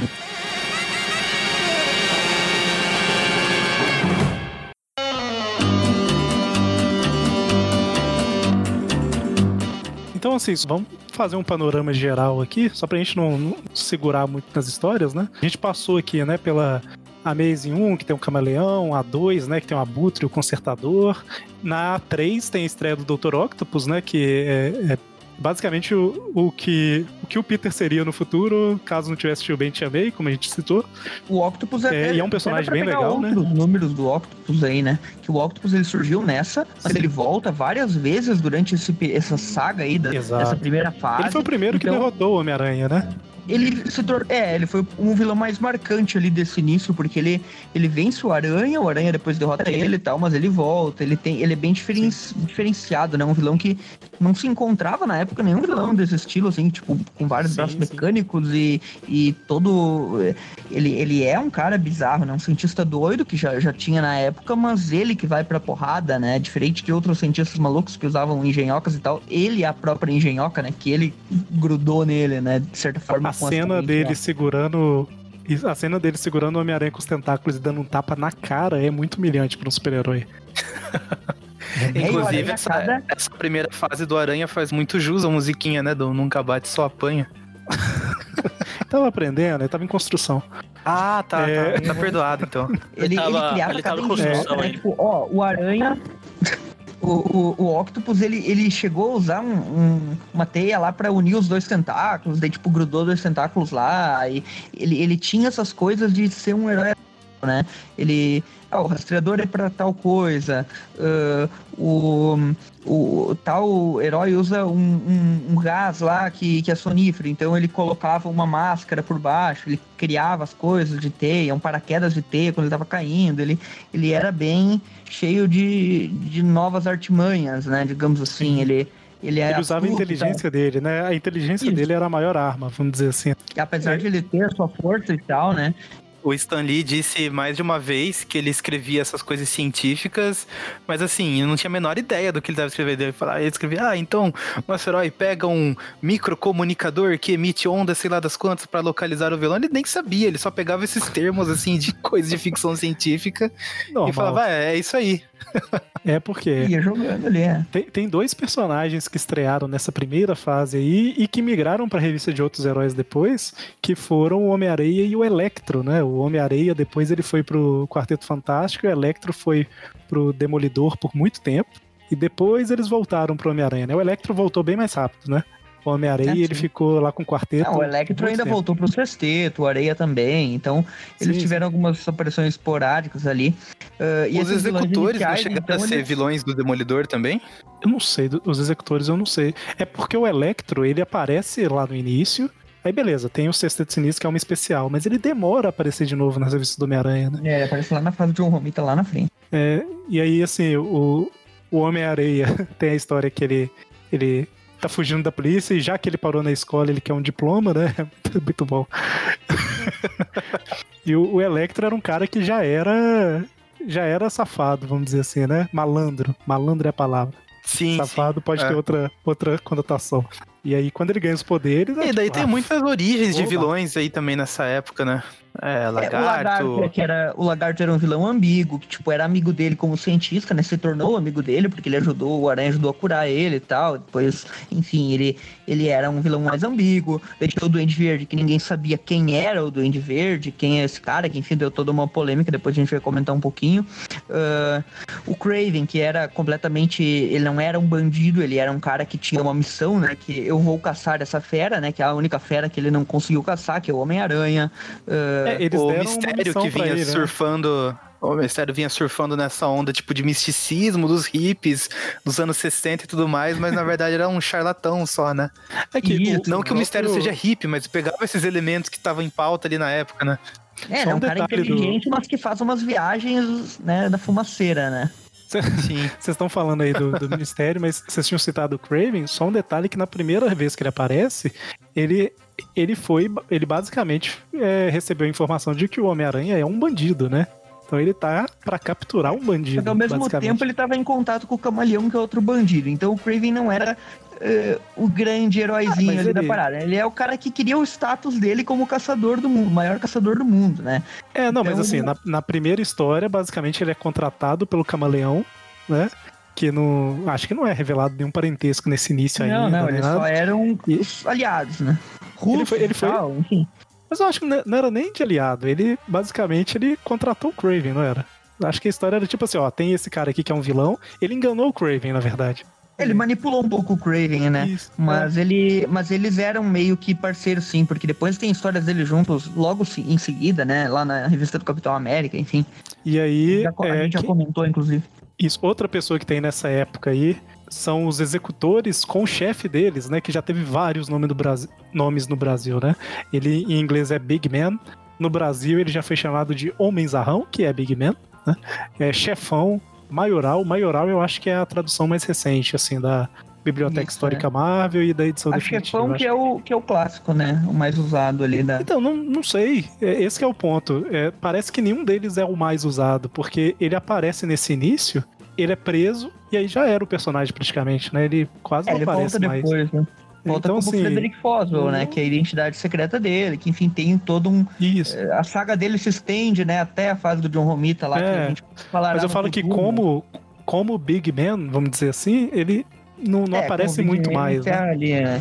Ah, E aí e não, nessa- acabou não, não sendo repetido muitas vezes esse nome em português, aí eu acho que até por isso que tem várias. Cada tradução É, coloca uma coisa. Ficou muito famoso. Em, em alguns É, lugares essa- ele, ele já virou até rei do crime e lápide. É verdade. É, é verdade. E aí, basic, esse, essa galera aí era basicamente introduzindo a área dos, dos gangsters, vamos dizer assim, nas histórias, né? Isso, Que- e daí surgiu o Duende, né? Nessa, nessa leva pra ser tipo o chefe dos gangsters e tal. É, o Duende Verde, ele era mais um, ele era meio fora do padrão dos outros gangsters, porque os outros eles eram um pouco era mais pé no chão, tinha casinha, cap... É, não, então, os é. outros tinham capanga, essas paradas todas, e o Duende Verde era um maluco num planador, né? Vestido de duende. Uma, A gente- uma vassoura. a gente- Vassoura. Uma vassoura. numa vassoura no início, é verdade. E, e- e, assim, a gente acostumou com o nome e tal, mas vocês percebem que é um duende? tipo, sei lá, não é Não um tem ogro como levar a verde, sério. Não, não é uma parada pra impor respeito, tipo um ogro. Não, ele é pra ser doidão mesmo, né? Ele, ele tinha todo o temático Halloween, né? É, As abóboras e tal. Ele era Sim. o, o vilão o vilão mais maníaco ali do negócio, né? Que é, que é pra ser um vilão bizarrão mesmo, né? E, é ele curioso que nas primeiras na, histórias. Na edição Pode falar, 14, desculpa. né? Que ele surgiu, ou 13? Isso, 14. 14. É, é interessante que, que ele, apesar de ter toda essa parada de quem será o Duende Verde e tal, ele não era um vilão, assim, tipo, muito mais poderoso que o resto, né? Ele era na mesma linha, se parar pra pensar nesse É, início. nessa época né? tinha vilões bem mais fortes, né? O próprio Octopus foi um cara que deu muito mais trabalho nesse início, né? Inclusive o Octopus, uma das primeiras coisas marcantes, aí a gente não entrou nessa parte, mas eh, o Aranha, com- como tinha a vida pessoal dele, tinha os interesses amorosos e tal. E daí no, no Clarim lá ele conheceu a secretária, né? A Betty Brant, que foi a primeira namorada dele. Que ela era meio que baseada, né, na secretária da Marvel lá, que, que o Dítico eh, gostava dela e tal. Ele colocou ali a personagem, e ela era uma secretária ali, meio eh, mais velha um pouquinho que que o Peter, né? Se não me engano, ele tem uma diferença pequena de idade, mas ela já trabalhava, enfim, ela era um pouco mais adulta, entre aspas, então já saía um pouco do estigma, né? Tipo, ah, ele não tava namorando a coleguinha dele, ele tava namorando uma mulher diferente e tal. Uma mulher mais responsável, mais adulta. E, e daí, essa, essa namorada do Peter, a Beth, né? Ela tinha um irmão. E daí, tipo, o- a primeira grande perda, assim, depois do tio Ben, foi justamente o irmão da, da Beth, que no meio de uma treta lá, ele é morto junto com a galera do Octopus, então o Octopus ele já tinha esse status um pouquinho maior, né? Que, ou seja, um grande acontecimento ali, né? Que morreu o irmão da namorada do, do o cunhado, no caso do Peter. ah, foi uma grande perda ali desse início, né? Uma das primeiras ali pela edição 9 e 10, né? E o Octopus já ganhou esse status de um vilão que causa perdas ao herói, né? Tanto que logo depois ele se torna o líder ali do principal supergrupo, né? Que é o Sexteto Sinistro. Então, ele já tinha esse status maior que o Duende nessa época, apesar de que o Duende também se tornou um vilão recorrente nessa saga aí, tanto que ele vai ser o responsável por, por encerrar essa fase, digamos assim, no futuro, né? Sim, é porque ele foi crescendo na importância, vamos dizer assim, né? É, praticamente todos esses personagens que a gente tá falando, esses vilões, eles, eles apareceram em duas ou três histórias nessa primeira fase, né? É, tirando um ou outro aí, sei lá, o Homem-Areia, por exemplo, ele não voltou muito. O, o Doutor Destino foi quase que um especial, né? Do Homem-Aranha contra ele e tal. O Mistério voltou, né? O Mistério voltou Sim. algumas duas vezes nessa época. O próprio Craven, eu acho que volta nessa. O Craven volta. Ele volta depois pra caçar o Aranha de novo lá pela edição 30 e poucos. Ah, O escorpião mestre volta crime, também. né? O mestre do crime, que era um vilão dessa época, que também tinha o lance da identidade secreta, quem é esse cara e tal. Se estendeu ali por uma saga de umas três, quatro edições dele. E depois é revelado, né? Tem, tem todo o lance que o Steve Ditko colocou lá, que, que o mestre do crime era um cara aleatório, né? Que era algo diferente. Ele não era um cara que estava presente nas histórias, então foi um diferencial na época. Olha, fizeram todo o mistério ali, no fim era só um cara que não tem nada a ver. Ou seja, o mundo é grande, né? O mundo, apesar de a gente fazer piadinha que tinha muita coincidência nas histórias, eh, é- esse foi um, um negócio diferencial, né? Que, tipo, mostrou um vilão ali que no fim não era ninguém importante, era só um maluco lá que, que conseguiu se tornar o mestre do crime, né? Um, um, um ricaço lá. Eu não queria citar, não, mas o Homem-Aranha enfrenta umas duas vezes também o circo do crime nessa época. Ah, é, Começa do picadeiro. Isso. é, Vocês podem completar aí o resto do nome, pessoal. A princesa, aquela, né? Isso, aquela princesa lá. É, enfim, É, e que vilão, acho que quem mais, quem mais retornava nas histórias do Aranha era o Tocha Humana. é, Direto isso. ele aparecia. Eu, É, eu, eu ele falar foi isso. o mais presente, né? É porque ele era, ele era, eu acho que o segundo personagem mais popular da época, né? Isso, é. Depois Ele- o Coisa tomou ele tinha revista dele, né, própria. Ele tinha revista própria nessa época. Ele aparecia no Quarteto Fantástico e a, a. Strange Tales, qual que era? Era. ah, Deixa eu ver. Era a Strange Tales, eu acho. Era É, a que tinha a história do Tocha. É, e o Aranha recebeu um vilão dele nessa época também, que foi o Besouro, né? Sim. Foi um dos É vilões do. Aranha que veio de outra revista, né? Ah, e, e ele tinha esse encontro, né? Teve encontro com o Demolidor, nessa do Circo do Crime, se eu não me engano, inclusive, né? Do Mestre do Picadeiro ali. Ah, teve o Demolidor, teve encontro com o Hulk, que foi na história do Duende. ah, teve encontro com, com diversos heróis nessa época. Teve, inclusive, uma edição anual, né? Com o Doutor Estranho, que era outra criação aí do Steve Ditko, junto com o Stan Lee. Ah, então ele tinha esses crossovers aí, né? Normalmente que ele tinha uma relação um pouquinho con- conflituosa com alguns, outros ele se dava um pouco melhor. E, e, e junto, né, nessa, época, nessa, nessa leva aí de crossovers e tal, uh, teve esse lance do Tocha, que ele tinha meio que uma rivalidade, né? Daí tinha, tem uma edição especial lá que tem a história dele e o Tocha saindo na porrada simplesmente porque o Aranha quer zoar com a cara do Tocha, né? Tipo, ele vai zoar no aniversário do cara uh, e começa a provocar e assustar os, os convidados e tal. É, é muito engraçado, né? No final ele ainda dá um aí é pra, pra Sue Storm lá, né? E, tipo, tá nem aí, né? Eu só quero falar que o Everton falou que o Aranha se dava bem com uns, não se dava bem com outros. O que ele não se dava pior, o que ele se dava pior, assim, era com a Vespa. Todo mundo Ah, sabe é. que ele, sa- a Vespa é inimiga natural da Aranha. Ah, isso, É- isso é muito remonta zoado. também uma das primeiras anuais dele, né? Que é com os Vingadores também. Assim como ah, o Peter ele tem um problema de, de comunicação, né? Como já foi constatado ali no- nos primeiros Classics, porque quando ele vai pedir emprego pro quarteto, ele invade o prédio e chega dando porrada em todo mundo. E daí, tipo, com os Vingadores é a mesma coisa. Eles estão procurando Ele lá falar com provar. o Ele quer Homem-Aranha. provar que ele é digno, entendeu? ele quer provar que ele consegue. Aí, aí ele vai lá no prédio falar com os caras lá.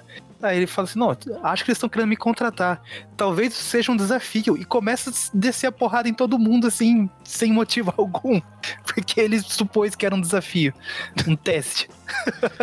Ele era muito esquentado, é verdade. Ah, É, inclusive, o quarteto enfrenta o Homem-Aranha numa história, só que na verdade não era o Homem-Aranha, era um robô que, do Homem-Aranha criado pelo Kang, se eu não estou enganado. Foi numa revista dos Vingadores. Vingadores né? 11, Avengers. E falando em robô, não, a- não quarteto. Falando em É, robô, às é, vezes Vingado- numa revista apareciam umas coisas, umas maluquices, tipo o cérebro vivo e o, a primeira versão ali dos esmaga-aranhas, né, com o Jameson. Tem aquela É carinha verdade, dele na tela lá, É amigável. muita coisa nessa época que tá aí até hoje, cara, é impressionante. tipo, o, O- sei lá, o toureiro que o Demolidor enfrenta foi esquecido, sabe? Exato, Ah, as agora são muito gente tá falando- adaptáveis, cara. Ela, elas Ah, são eles só- adaptáveis em Eles só várias mantiveram o personagem trama. relevante. Ou seja, tiraram 90% dos, dos vilões do Demolidor. né? E na real, cara, por exemplo, a história da, da origem do Octopus foi adaptada várias vezes. Ah, a história da, da- A própria história edição 5, lá com o Doutor Destino, ela foi adaptada várias vezes também, né? No desenho, inclusive, Teve no desenho, não um teve? pouco ela. ah, com- Desenho dos anos o lance 80? do- dos anos 90 teve também, né? Que, que eles misturam um pouquinho com a história dos, ma- dos Magaranhas, com o, o Flash se vestindo de Homem-Aranha. No, no espetacular, né? Eles colocam no meio da história do Venom o Flash se vestindo de Homem-Aranha. Eles pegam lances que, que são usados aí nesse início e jogam e, e adaptam, né? De uma forma interessante. A Caçada do Craven já foi adaptada diversas vezes também, a primeira, né? Ahn, a história do mistério ah, foi adaptada, né? Ah, o título, né? Menace of Mistério é usado em vários, até em jogo já teve, né? Baseado nisso. É, e, e todas essas histórias acabam ficando, né, sendo marcantes, porque essa fase, ela, ela é, como a gente iniciou o programa falando, ela é o, o, o guia inicial, né? O cara lendo essas 40 primeiras, né, que é a fase que a gente pegou aí, é, ele vai ter uma mitologia enorme do Aranha pra explorar ali. Eu acho que todo fã do Aranha que curte deveria ler essas primeiras 40, porque como a gente tá citando aqui, elas as coisas têm consequência, elas não são histórias como as da época arrastadas, elas são bem dinâmicas, dá pra ler bem assim, mesmo tendo bastante texto, ela é ela é boa de ler, as coisas acontecem. O Peter, ele começa com uma namorada, lá pela edição 20 e poucas, ele sai da escola, ele passa na faculdade, ele termina com essa namorada, daí entra a Gwen na história, ele fica meio naquela coisa de conquista, não conquista, e daí volta pra Beth, mas daí já surge outro cara que é o Ned, né, que é o, o antigo namorado dela, uh, e as coisas vão, vão andando, né, vão caminhando, o status dos personagens vai mudando. Então, os coadjuvantes novos vão entrando, outros vão saindo. Deixa eu falar um negócio aqui. Eu quero que o Maurício comente. Eu só vou, eu vou falar aqui e você comenta, tá, Maurício? É, Pode falar. Se esse for, se esse for o meu destino. Cara, excelente história, a melhor história do Homem-Aranha já feita, é minha história favorita. Se eu pudesse, eu tatuaria todas as páginas desse arco nas minhas costas.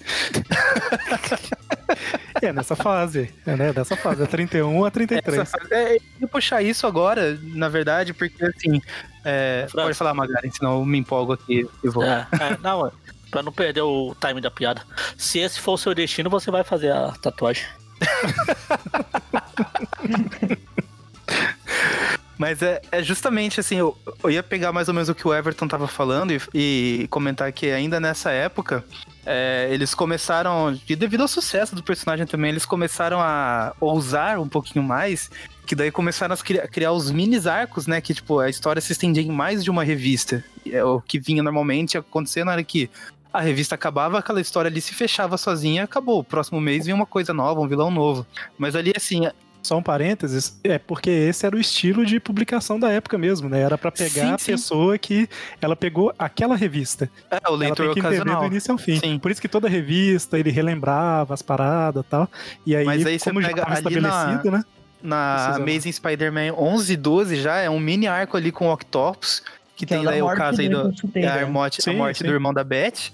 Ah, depois tem o Mestre do Crime, que também se estende, acho que, acho que Ainda por tem o duas. arco do Aranha, do Aranha Cagão, né? Como eu chamo, que é o arco que ele foge do Duende numa luta lá e deixa o Sim, tocha. sim. E daí ele fica umas três edições ali tentando reconquistar o público e tal. Tem um mini arco ali também. É né? se você for olhar a, a Amazing 11 e 12 que você falou, ela já é quase dois anos de história do personagem, se você contar Sim. desde a Amazing Fantasy XV, então ele já já estava meio estabelecido, né? E aí, a partir desse momento, você consegue é, criar histórias um pouco mais dividindo a revista, né? Mas Sim. Essa vai que lá, eu citei ali era pela 18, 19 ali também. E daí tem a do Mestre do Crime que o Maurício citou, que já é lá pela 20 e poucos, né? É, e daí vem essa aí do, do arco Se Esse For o Meu Destino, que ela se estende por três edições, né?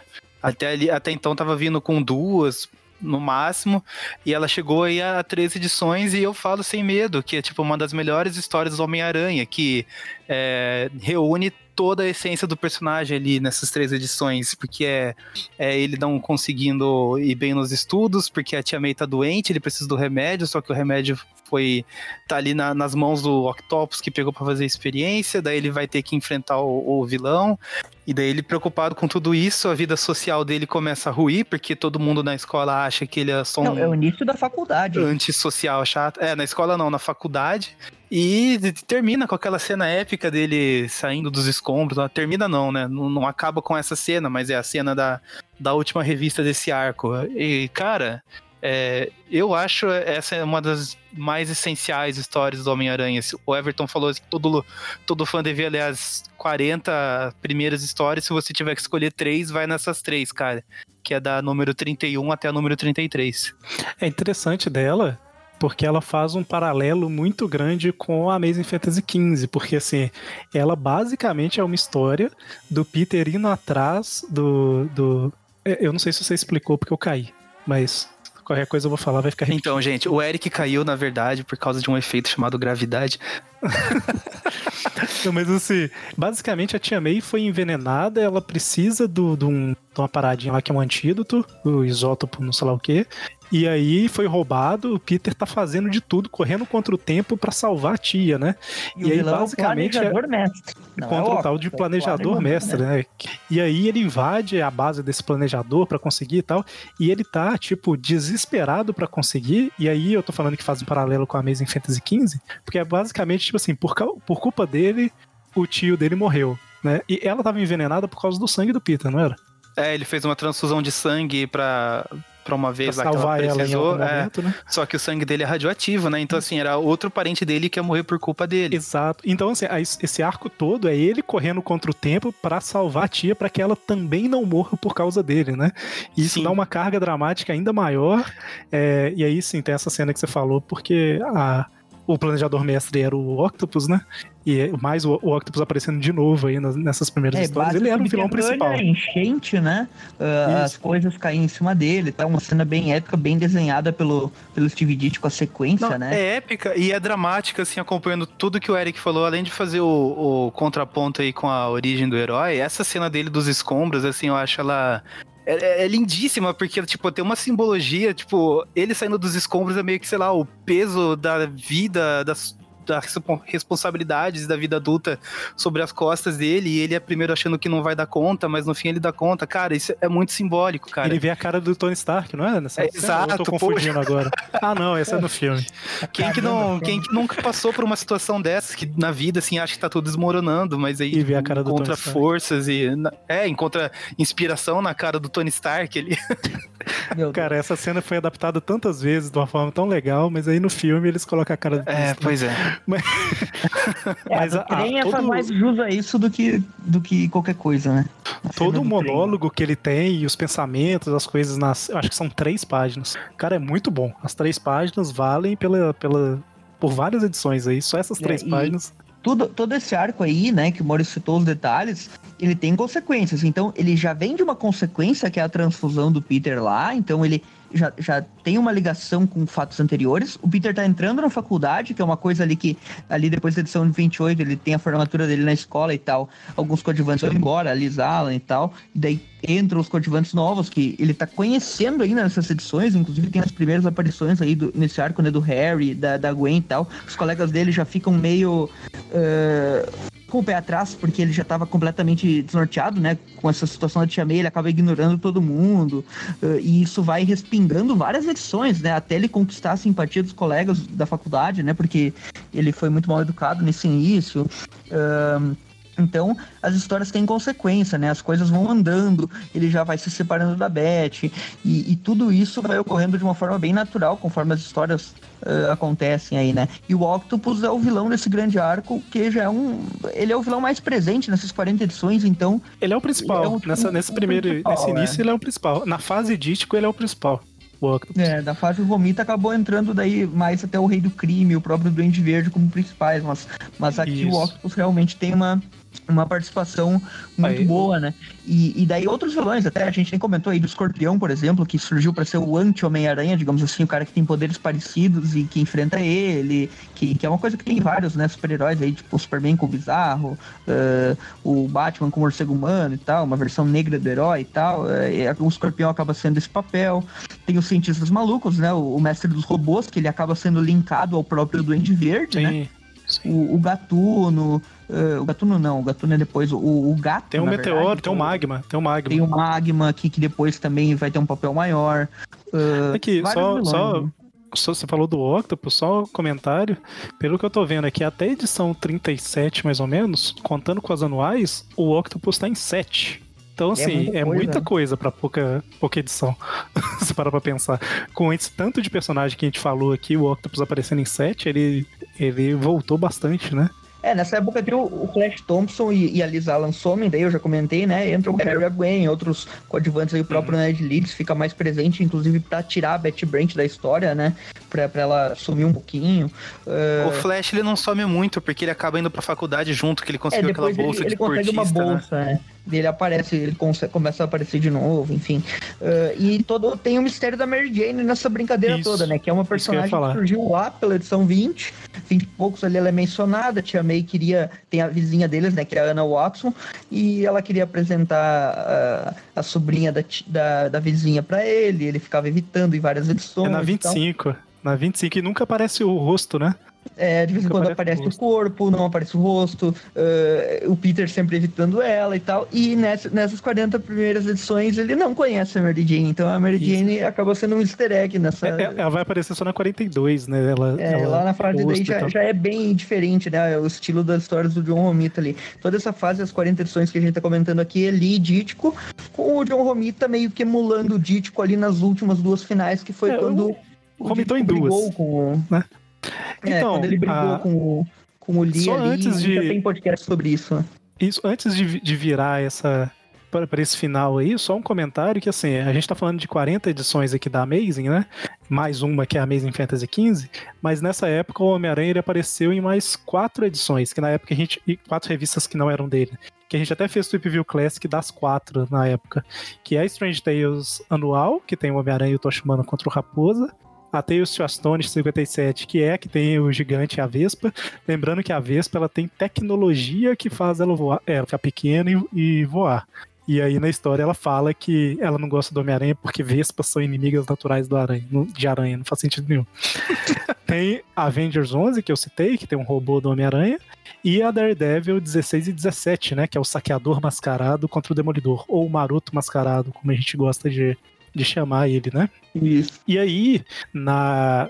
Como o Everton citou, né? A gente já fez um, um tipcast sobre o Dítico, a gente já comentou trocentas coisas lá dessa fase e como, por que, que ele saiu e tal, mas em resumo, ele e o Stan Lee tinham diferenças criativas, vamos dizer assim, né? É, sei lá, o, o Dítico queria que a Mary Jane fosse uma pessoa normal, tipo feia, entre aspas, né? O Stan Lee queria que fosse uma pessoa bonita. É, o, o Dítico queria repetir o roteiro e colocar que a identidade do Duende Verde era qualquer pessoa. O Stan Lee queria que fosse alguém conhecido, enfim. Tinha... E, e eu acho que nem caso, só isso. Na verdade, Do, do colega dele, né? O pai do colega dele da faculdade, que na época nem É. era amigo, né? Que eles se aproximaram sim, um sim. pouquinho depois, né? Que eles foram morar juntos e tal. E assim, eu acho que o principal nem era só esse, porque é, quando você vai. A gente já citou lá, igual comentei no outro podcast, mas o Stan Lee, ele é aquele cara que. Ele é aquele cara que ele rouba a atenção de tudo pra ele no lugar que ele chega, sabe? Tipo, ele é o cara que fala, que aparece, não sei o quê. E o Ditko é o cara que gosta de ficar sozinho fazendo o trabalho dele e é extremamente sistemático. Era basicamente essa a diferença. O Stan. Lee é o showman que tá lá na frente fazendo a, a apresentação pra todo mundo. E o Dítico é aquele músico extremamente talentoso, mas que fica ali atrás do palco porque ele é só músico de apoio, sabe? É, e a banda principal aparecer. fica lá né? na frente e o Dítico não quer, ele odeia aparecer. E aí a tem várias, tem várias situações na época que o povo fala, né, que, que o Dítico não gostava. Tipo, Stan Lee chegou do nada com um negócio pra gravar, com cada cada membro da Marvel mandar uma mensagem. E o Dítico não queria, mas ele tinha que fazer, porque era pra todo mundo fazer. Não sei o Tem que vestir a camisa da empresa, né? é. Então, assim, é, em algum momento, né? Hoje em dia o eventualmente- Stan Lee seria um, um startupeiro, cara, com certeza. É, o era o cara que, que tinha as ideias pro Aranha e ele queria colocar tudo na história, ele vinha lá, ele, ele, ele, tinha, ele tinha muitas ideias, como, como até já chama Marvel de Casa das Ideias e tal. O cara, cada dia eles tinham uma ideia diferente, ele chegava falando e tal. O Dítico já era um pouquinho. Ele, ele tinha um rumo pro Aranha que ele queria dar um pouquinho mais. ah, assim, focando um pouquinho mais na, no lado mais dark, né? Ele era um pouquinho mais trágico, ele gostava de histórias com muito drama e tal, e, e- e pessimismo, tanto que o Aranha dele, muitas vezes, eh, o Aranha terminava a história ou putaço ou, ou triste. Histórias do caso que ele participava um pouco mais do roteiro, né? Ou brigado com a colega, ou brigado com, com a Betty Brant, ou com a tia decepcionada com ele e tal. E, enquanto Stan Lee, apesar de ele também uh, usar bastante desse artifício do drama e colocar os diálogos épicos lá, ele, ele gostava que o Aranha desse a volta por cima de vez em quando. Então, essa, essa coisa de o Aranha se dar bem de vez em quando, se dar mal de vez em quando, é bem a- os dois, né? Cada um com seu papel aí, fazendo a. a- dando a sua contribuição, né? E é Steve interessante. Ditko porque- é o primeiro emo que se tem registro.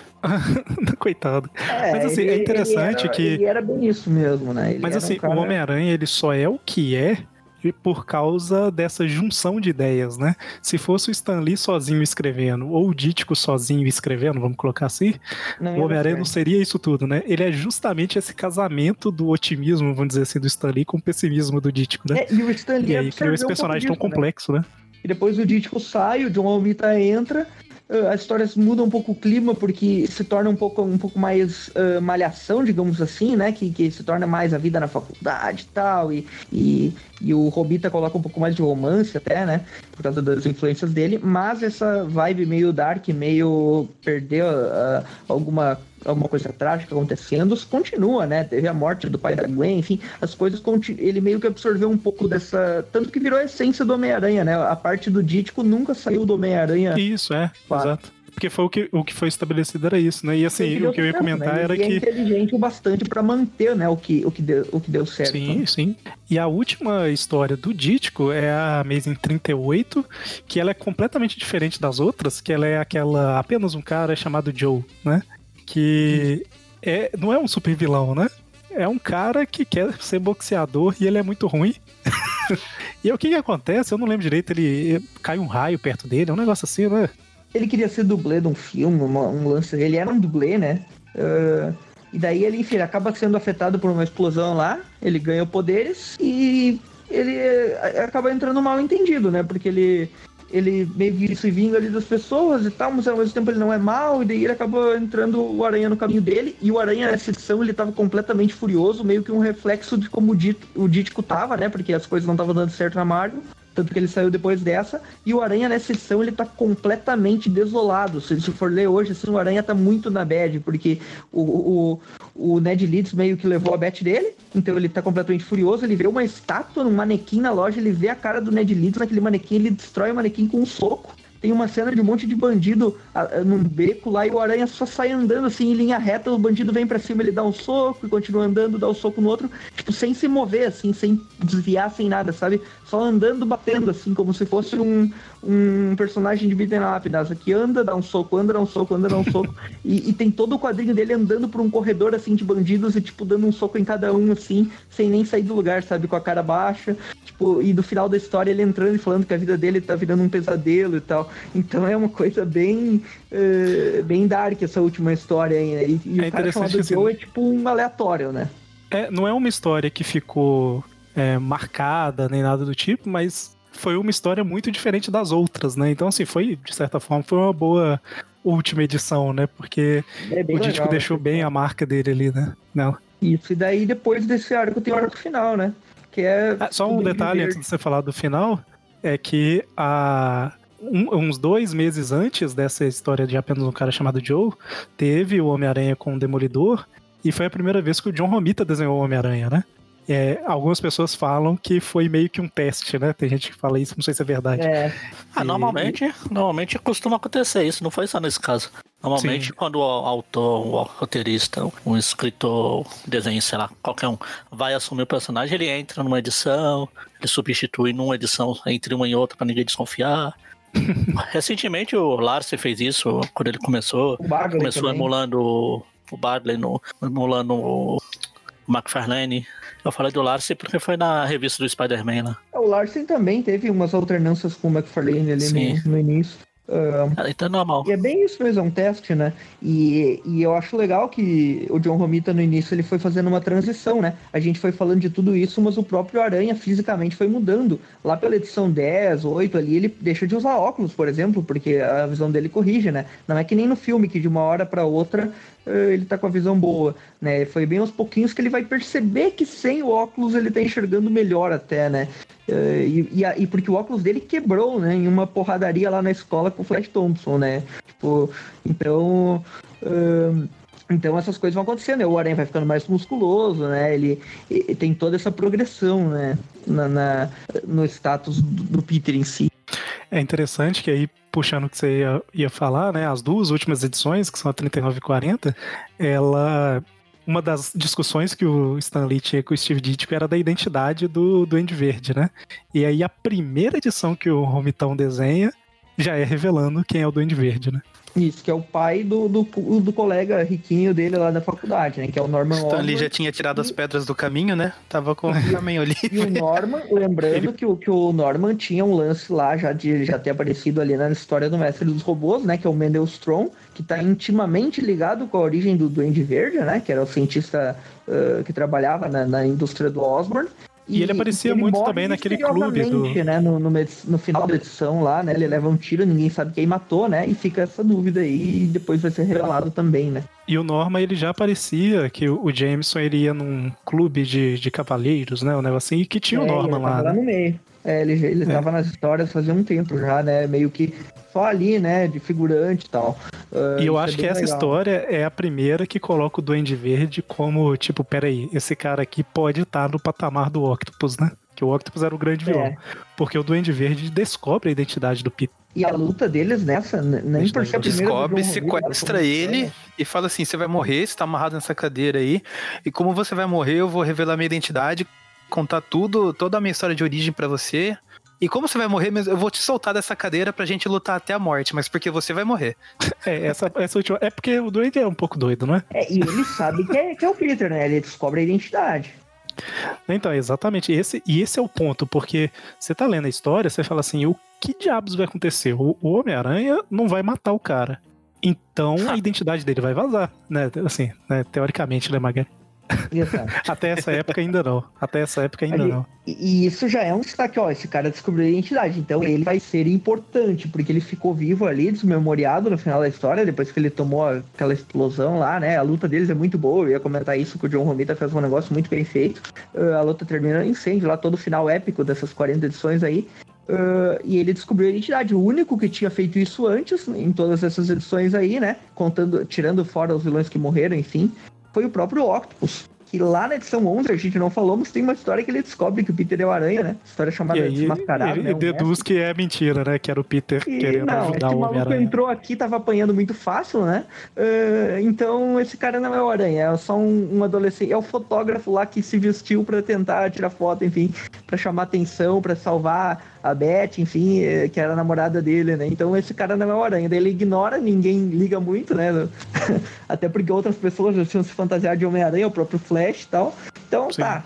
Esse cara aí é um, é, não é o Aranha, né? Mas ele já tinha sido desmascarado dessa vez aí, ninguém ligou muito. E, e daí nessa Acho que na daí, capa da revista, a capa da revista é o Octopus tirando a máscara do Peter. É, e a galera toda lá em volta. É.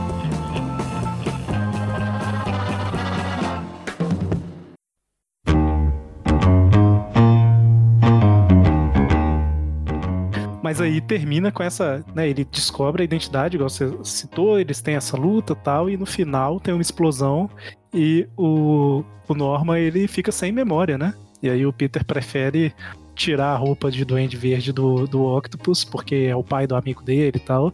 E já que ele tá sem memória, pra que levar ele pra justiça, essas coisas, né? Tipo, É. ele cometeu um monte de crime, mas fazer o quê? Né? Ele fica inativo por um tempo, né? Como do Duende. Verde, né? Ele fica sem memória e tal, depois vai lá na fase do John Romita, ele volta ali como, como Duende depois, né? E vai causar outras perdas maiores.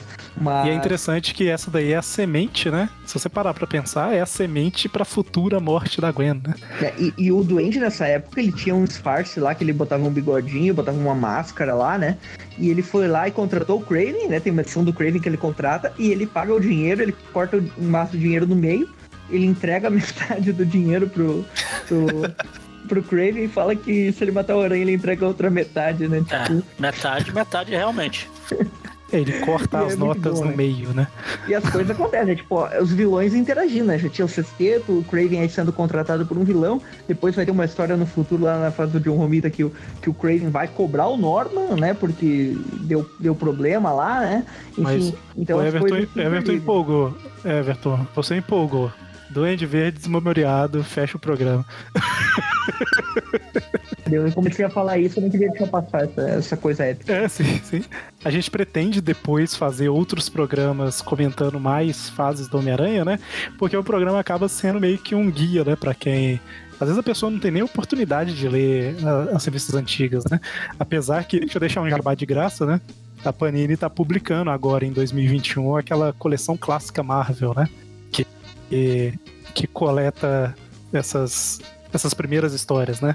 A primeira edição ela vai até a 5 a 6, não sei. Vai até a 5. É a Amazing Fantasy 15 e a Amazing Spider-Man de 1 a 5. É, e além disso, ela também tá publicando a edição definitiva do Homem-Aranha, né? Se eu não tô É, enganado. a edição definitiva, essa. Até aqui a 40 já saiu tudo e tá bem pra frente já, né? É, já tá aqui, eu até no- anotei aqui, ó. É, na verdade, tem essas histórias que a gente tá falando, elas já saíram naquelas Spider-Man Collection da editora Abril, mas isso faz muito tempo, né? Às vezes a pessoa não tem acesso. Mas a. É, deixa, deixa eu falar. Aham. É, Eric, e no Brasil? Onde saiu essa? Olha só, a fase do Dítico, ela sai, ela terminou na segunda edição definitiva, ou seja, Homem-Aranha Espetacular, a edição definitiva 1 e 2 pega a fase Dítico inteira. Aí a 3 começa a 39, que a gente falou até a 39 e 40 aqui, né? É, começa no É, e tem várias outras opções, não tem como eu falar todas aqui, eu acho não, mas teve a tem várias não. histórias que a gente comentou que saiu na coleção histórica Marvel Tem Homem-Aranha. até tem Ebal, a- né? Se o cara for mais maluco e quiser pegar as primeiras lá, ó, foi tudo publicado lá na Ebal ainda. É, não, aqui, ó, foi, foi, é, exatamente, foi publicado pela Ebal, foi publicado pela Block, na Marvel Especial da Abril saiu alguma coisa, Teia do Aranha saiu, Spider-Man Collection, Collection. maiores clássicos do Homem-Aranha, Homem-Aranha Grandes Desafios, só que assim, Então tem muita opção pra comprar essas histórias, né? Só que essa que tá saindo atualmente é a mais em conta. Então se quer começar É, hoje em dia, vai nessa. exato. é. A- mesmo a menos assim, que se você, não quiser tenha- ler, se não quiser ler, não quer comprar, ou não, não tem interesse em ler, não tá com tempo. Tweep View Classic, do zero, acho que até ali é o 40, 42 por aí. Já pega essa fase inteira sim, também. Sim. Mas assim, é, em resumo é isso, né? Assim, eu acho que a forma mais fácil hoje de comprar ou seria a pessoa achar uma promoção das Spider-Man Collection, que são as preto e branco da Abril, né? Ou É, é começar grande, a pegar né? essa coleção clássica não é Marvel, né? Porque ela. Desculpa, o que que você falou? O pessoal da, da Abril geralmente pensa que é no formatinho. Na verdade, ela é grande. Apesar de ser em preto e branco, ela é formato. Isso, não, ela era formato americano, só que preto e branco, né? Mas talvez a forma menos burocrática de conseguir acompanhar é pegar o que tá saindo agora, né? Ah, talvez, não sei, nem sei se sai mais barato ou mais caro, sinceramente. Mas a coleção, a Espetacular Homem-Aranha edição definitiva, ela é mais cara, só que a edição tem é bem grande, né? E a coleção clássica Marvel, ela tá saindo agora, né? Então dá pra, por exemplo, a primeira do Homem-Aranha foi lançada em março de 2021 ainda acha em algumas bancas. A segunda vai ser lançada, acho que só em junho ou julho. Então, assim, dá pra juntar uma graninha, né? Pra ir acompanhando. E essa fase vai sair nas oito primeiras aí, fazendo um cálculo simples, né? Sendo publicadas seis histórias aí por edição, mais ou menos as oito primeiras vocês fecham aí a, a fase Stanley Steve Ditko É, barra John Romita no final. É, vale, vale a pena, assim, é- essa primeira fase, a gente meio que já tá concluindo aqui, mas essa primeira fase do Homem-Aranha, claro, né? Sempre tenho em mente que você tem que se transportar pra época pra ler, a linguagem era diferente, tem muito texto, né? Ah, ah, mas tem muito texto essas histórias antigas. Sim, mas ou você vai ler uma história antiga com muito texto, ou uma que equivale a isso, que é uma minissérie em seis revistas hoje. Então, a antiga só tava com texto condensado em uma edição só, né? A quantidade de leitura é a mesma.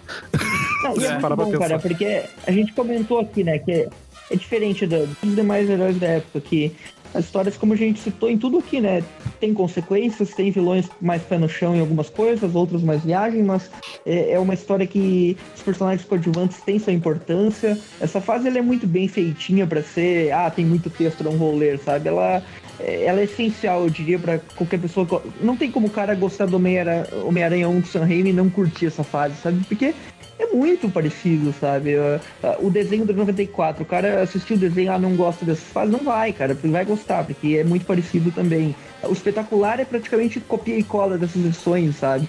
Uh, O desenho espetacular de 2008 lá, que é, que é praticamente muito a essência dessa fase, sabe? É, é muita coisa tirada daqui. Então, uh, se o cara curtiu esses desenhos, curtiu os filmes ali, o o primeiro filme de cada trilogia, uh, exceção da última aí, que não é trilogia, enfim, uh, vai curtir, sabe? Porque é parecido demais, é, é a base do Homem-Aranha.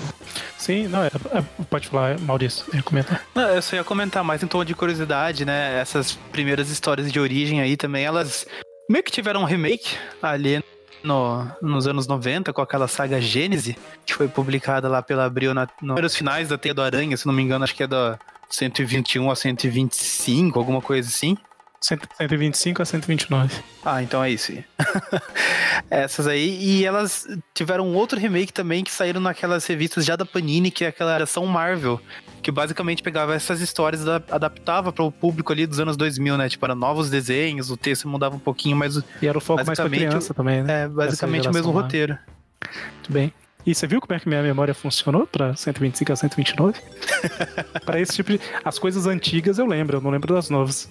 Bom, mas enfim, eu acho que dá pra gente fechar, né? É, com certeza a gente vai fazer programas de outras fases depois, né? Eu acho que. Não sei, talvez a- a- o próximo programa talvez seja justamente do restante da fase do Stan Lee, né? Mas enfim, a gente vai programar isso pro futuro. Não temos. Não vamos fazer nenhuma promessa agora, né? Mas acho que pouco a pouco, né, dá pra gente ir cobrindo ali Roger Stern, eh, David Michelini, enfim, a gente vai fazendo novos programas aí. Comentem falando quais que vocês querem ouvir aqui, que a gente vai Já fazendo saiu esses do uniforme negro também, a gente não citou aí, mas eu acho que já saiu, né? Ah, é, Já, já, uniforme já negro, verdade, Uhum. tem razão. Eu acho que saíram mais do que a gente falou aqui, porque tem, tem umas, umas histórias que, que englobam. Por exemplo, por exemplo, não é uma fase, mas Carnificina Total foram 14 revistas, né? A gente fez um programa a respeito. Tá? Então, assim, a gente já tá, tá cobrindo várias histórias, né? O que a gente fez aqui foi um resumão, né? Bem básico, uh, para quem quer entender o contexto geral aí da fase e os acontecimentos principais, né? Faltou muita coisa, mas enfim, vai estragar toda a graça da história se a gente ficar contando tudo, né? Tweep View Classic, ouçam lá, tem cada edição comentada, como a gente disse ao longo do Exatamente. programa. Podemos fechar? Alguém quer comentar mais alguma coisa? Eu acho que eu me empolguei demais quando eu falei de se esse for o meu destino. Eu ia pedir desculpa, mas eu acho que não, não precisa pedir desculpa, não. Essa história merece mesmo. Vou parar por aqui antes que eu me empolgue mais de novo. É, com, cer- com Acho que certeza é uma cada um das pode falar a melhores. sua história fala. favorita dessa época aí, só pra. Já que o Maurício citou, assim, se for o meu destino. Ih, rapaz, é- é- eu acho sempre difícil escolher a história favorita. Por isso que eu gosto de dar nota, porque aí depois eu vejo qual nota ficou é maior. difícil, e- né? É difícil. É muito. É É, porque eu diria assim. que a minha favorita é a. É a clichê, né? A Amazing Fantasy XV, eu diria assim. Mas se for tirar de origem, eu gosto muito daquela do escorpião que, que ele enfrenta ele na embaixo da água ali, que tem a capinha ali. Eu acho muito legal aquela história. A segunda aparição do escorpião. Acho interessante. Cara, eu acho que pra mim meio que empata. Pra falar a verdade, se eu fosse. Se esse for meu. De... Vamos, vamos colocar aqui. Do, do Dítico, é se, for, se esse for meu destino. E do Romita é essa batalha final com o Duende Essa é Verde. muito boa também. As duas são muito boas. Cara, o Homem-Aranha lutando contra o Duende Verde no quintal da casa da Tia May, sem deixar ela ver. É muito bom, cara. Ele levando ele no, no planador, naquela capa clássica. Sim, sim. Que acontece na história, inclusive. Tem no desenho isso também. Você quer comentar, Magaren, alguma favorita? Não sei, favorita. Eu acho que essa fase, não sei se a do. A se esse for o meu destino é boa mesmo. A batalha final com o Duende Verde, apesar dele não ser do. É só se quiser também, claro. Aquelas de gangster do Mestre do Crime também tem um clima muito bom a história. Sim, a- o início das guerras de gangue, né? Do, e depois se tornou meio padrão. Sim. Bom, Fica se, a se esse for o meu destino mesmo, que é pelo que vocês falaram durante o programa. E a gente já falou dela também naquelas histórias essenciais lá. Elas são. Ela é importante. Soberana. sim. Se esse for o meu destino, rainha, tormento nadinha. E com isso, com essa frase maravilhosa, a gente encerra o programa de hoje. Né? Um abraço pra todo mundo aí, gente. Uma boa noite. Falou! Até mais.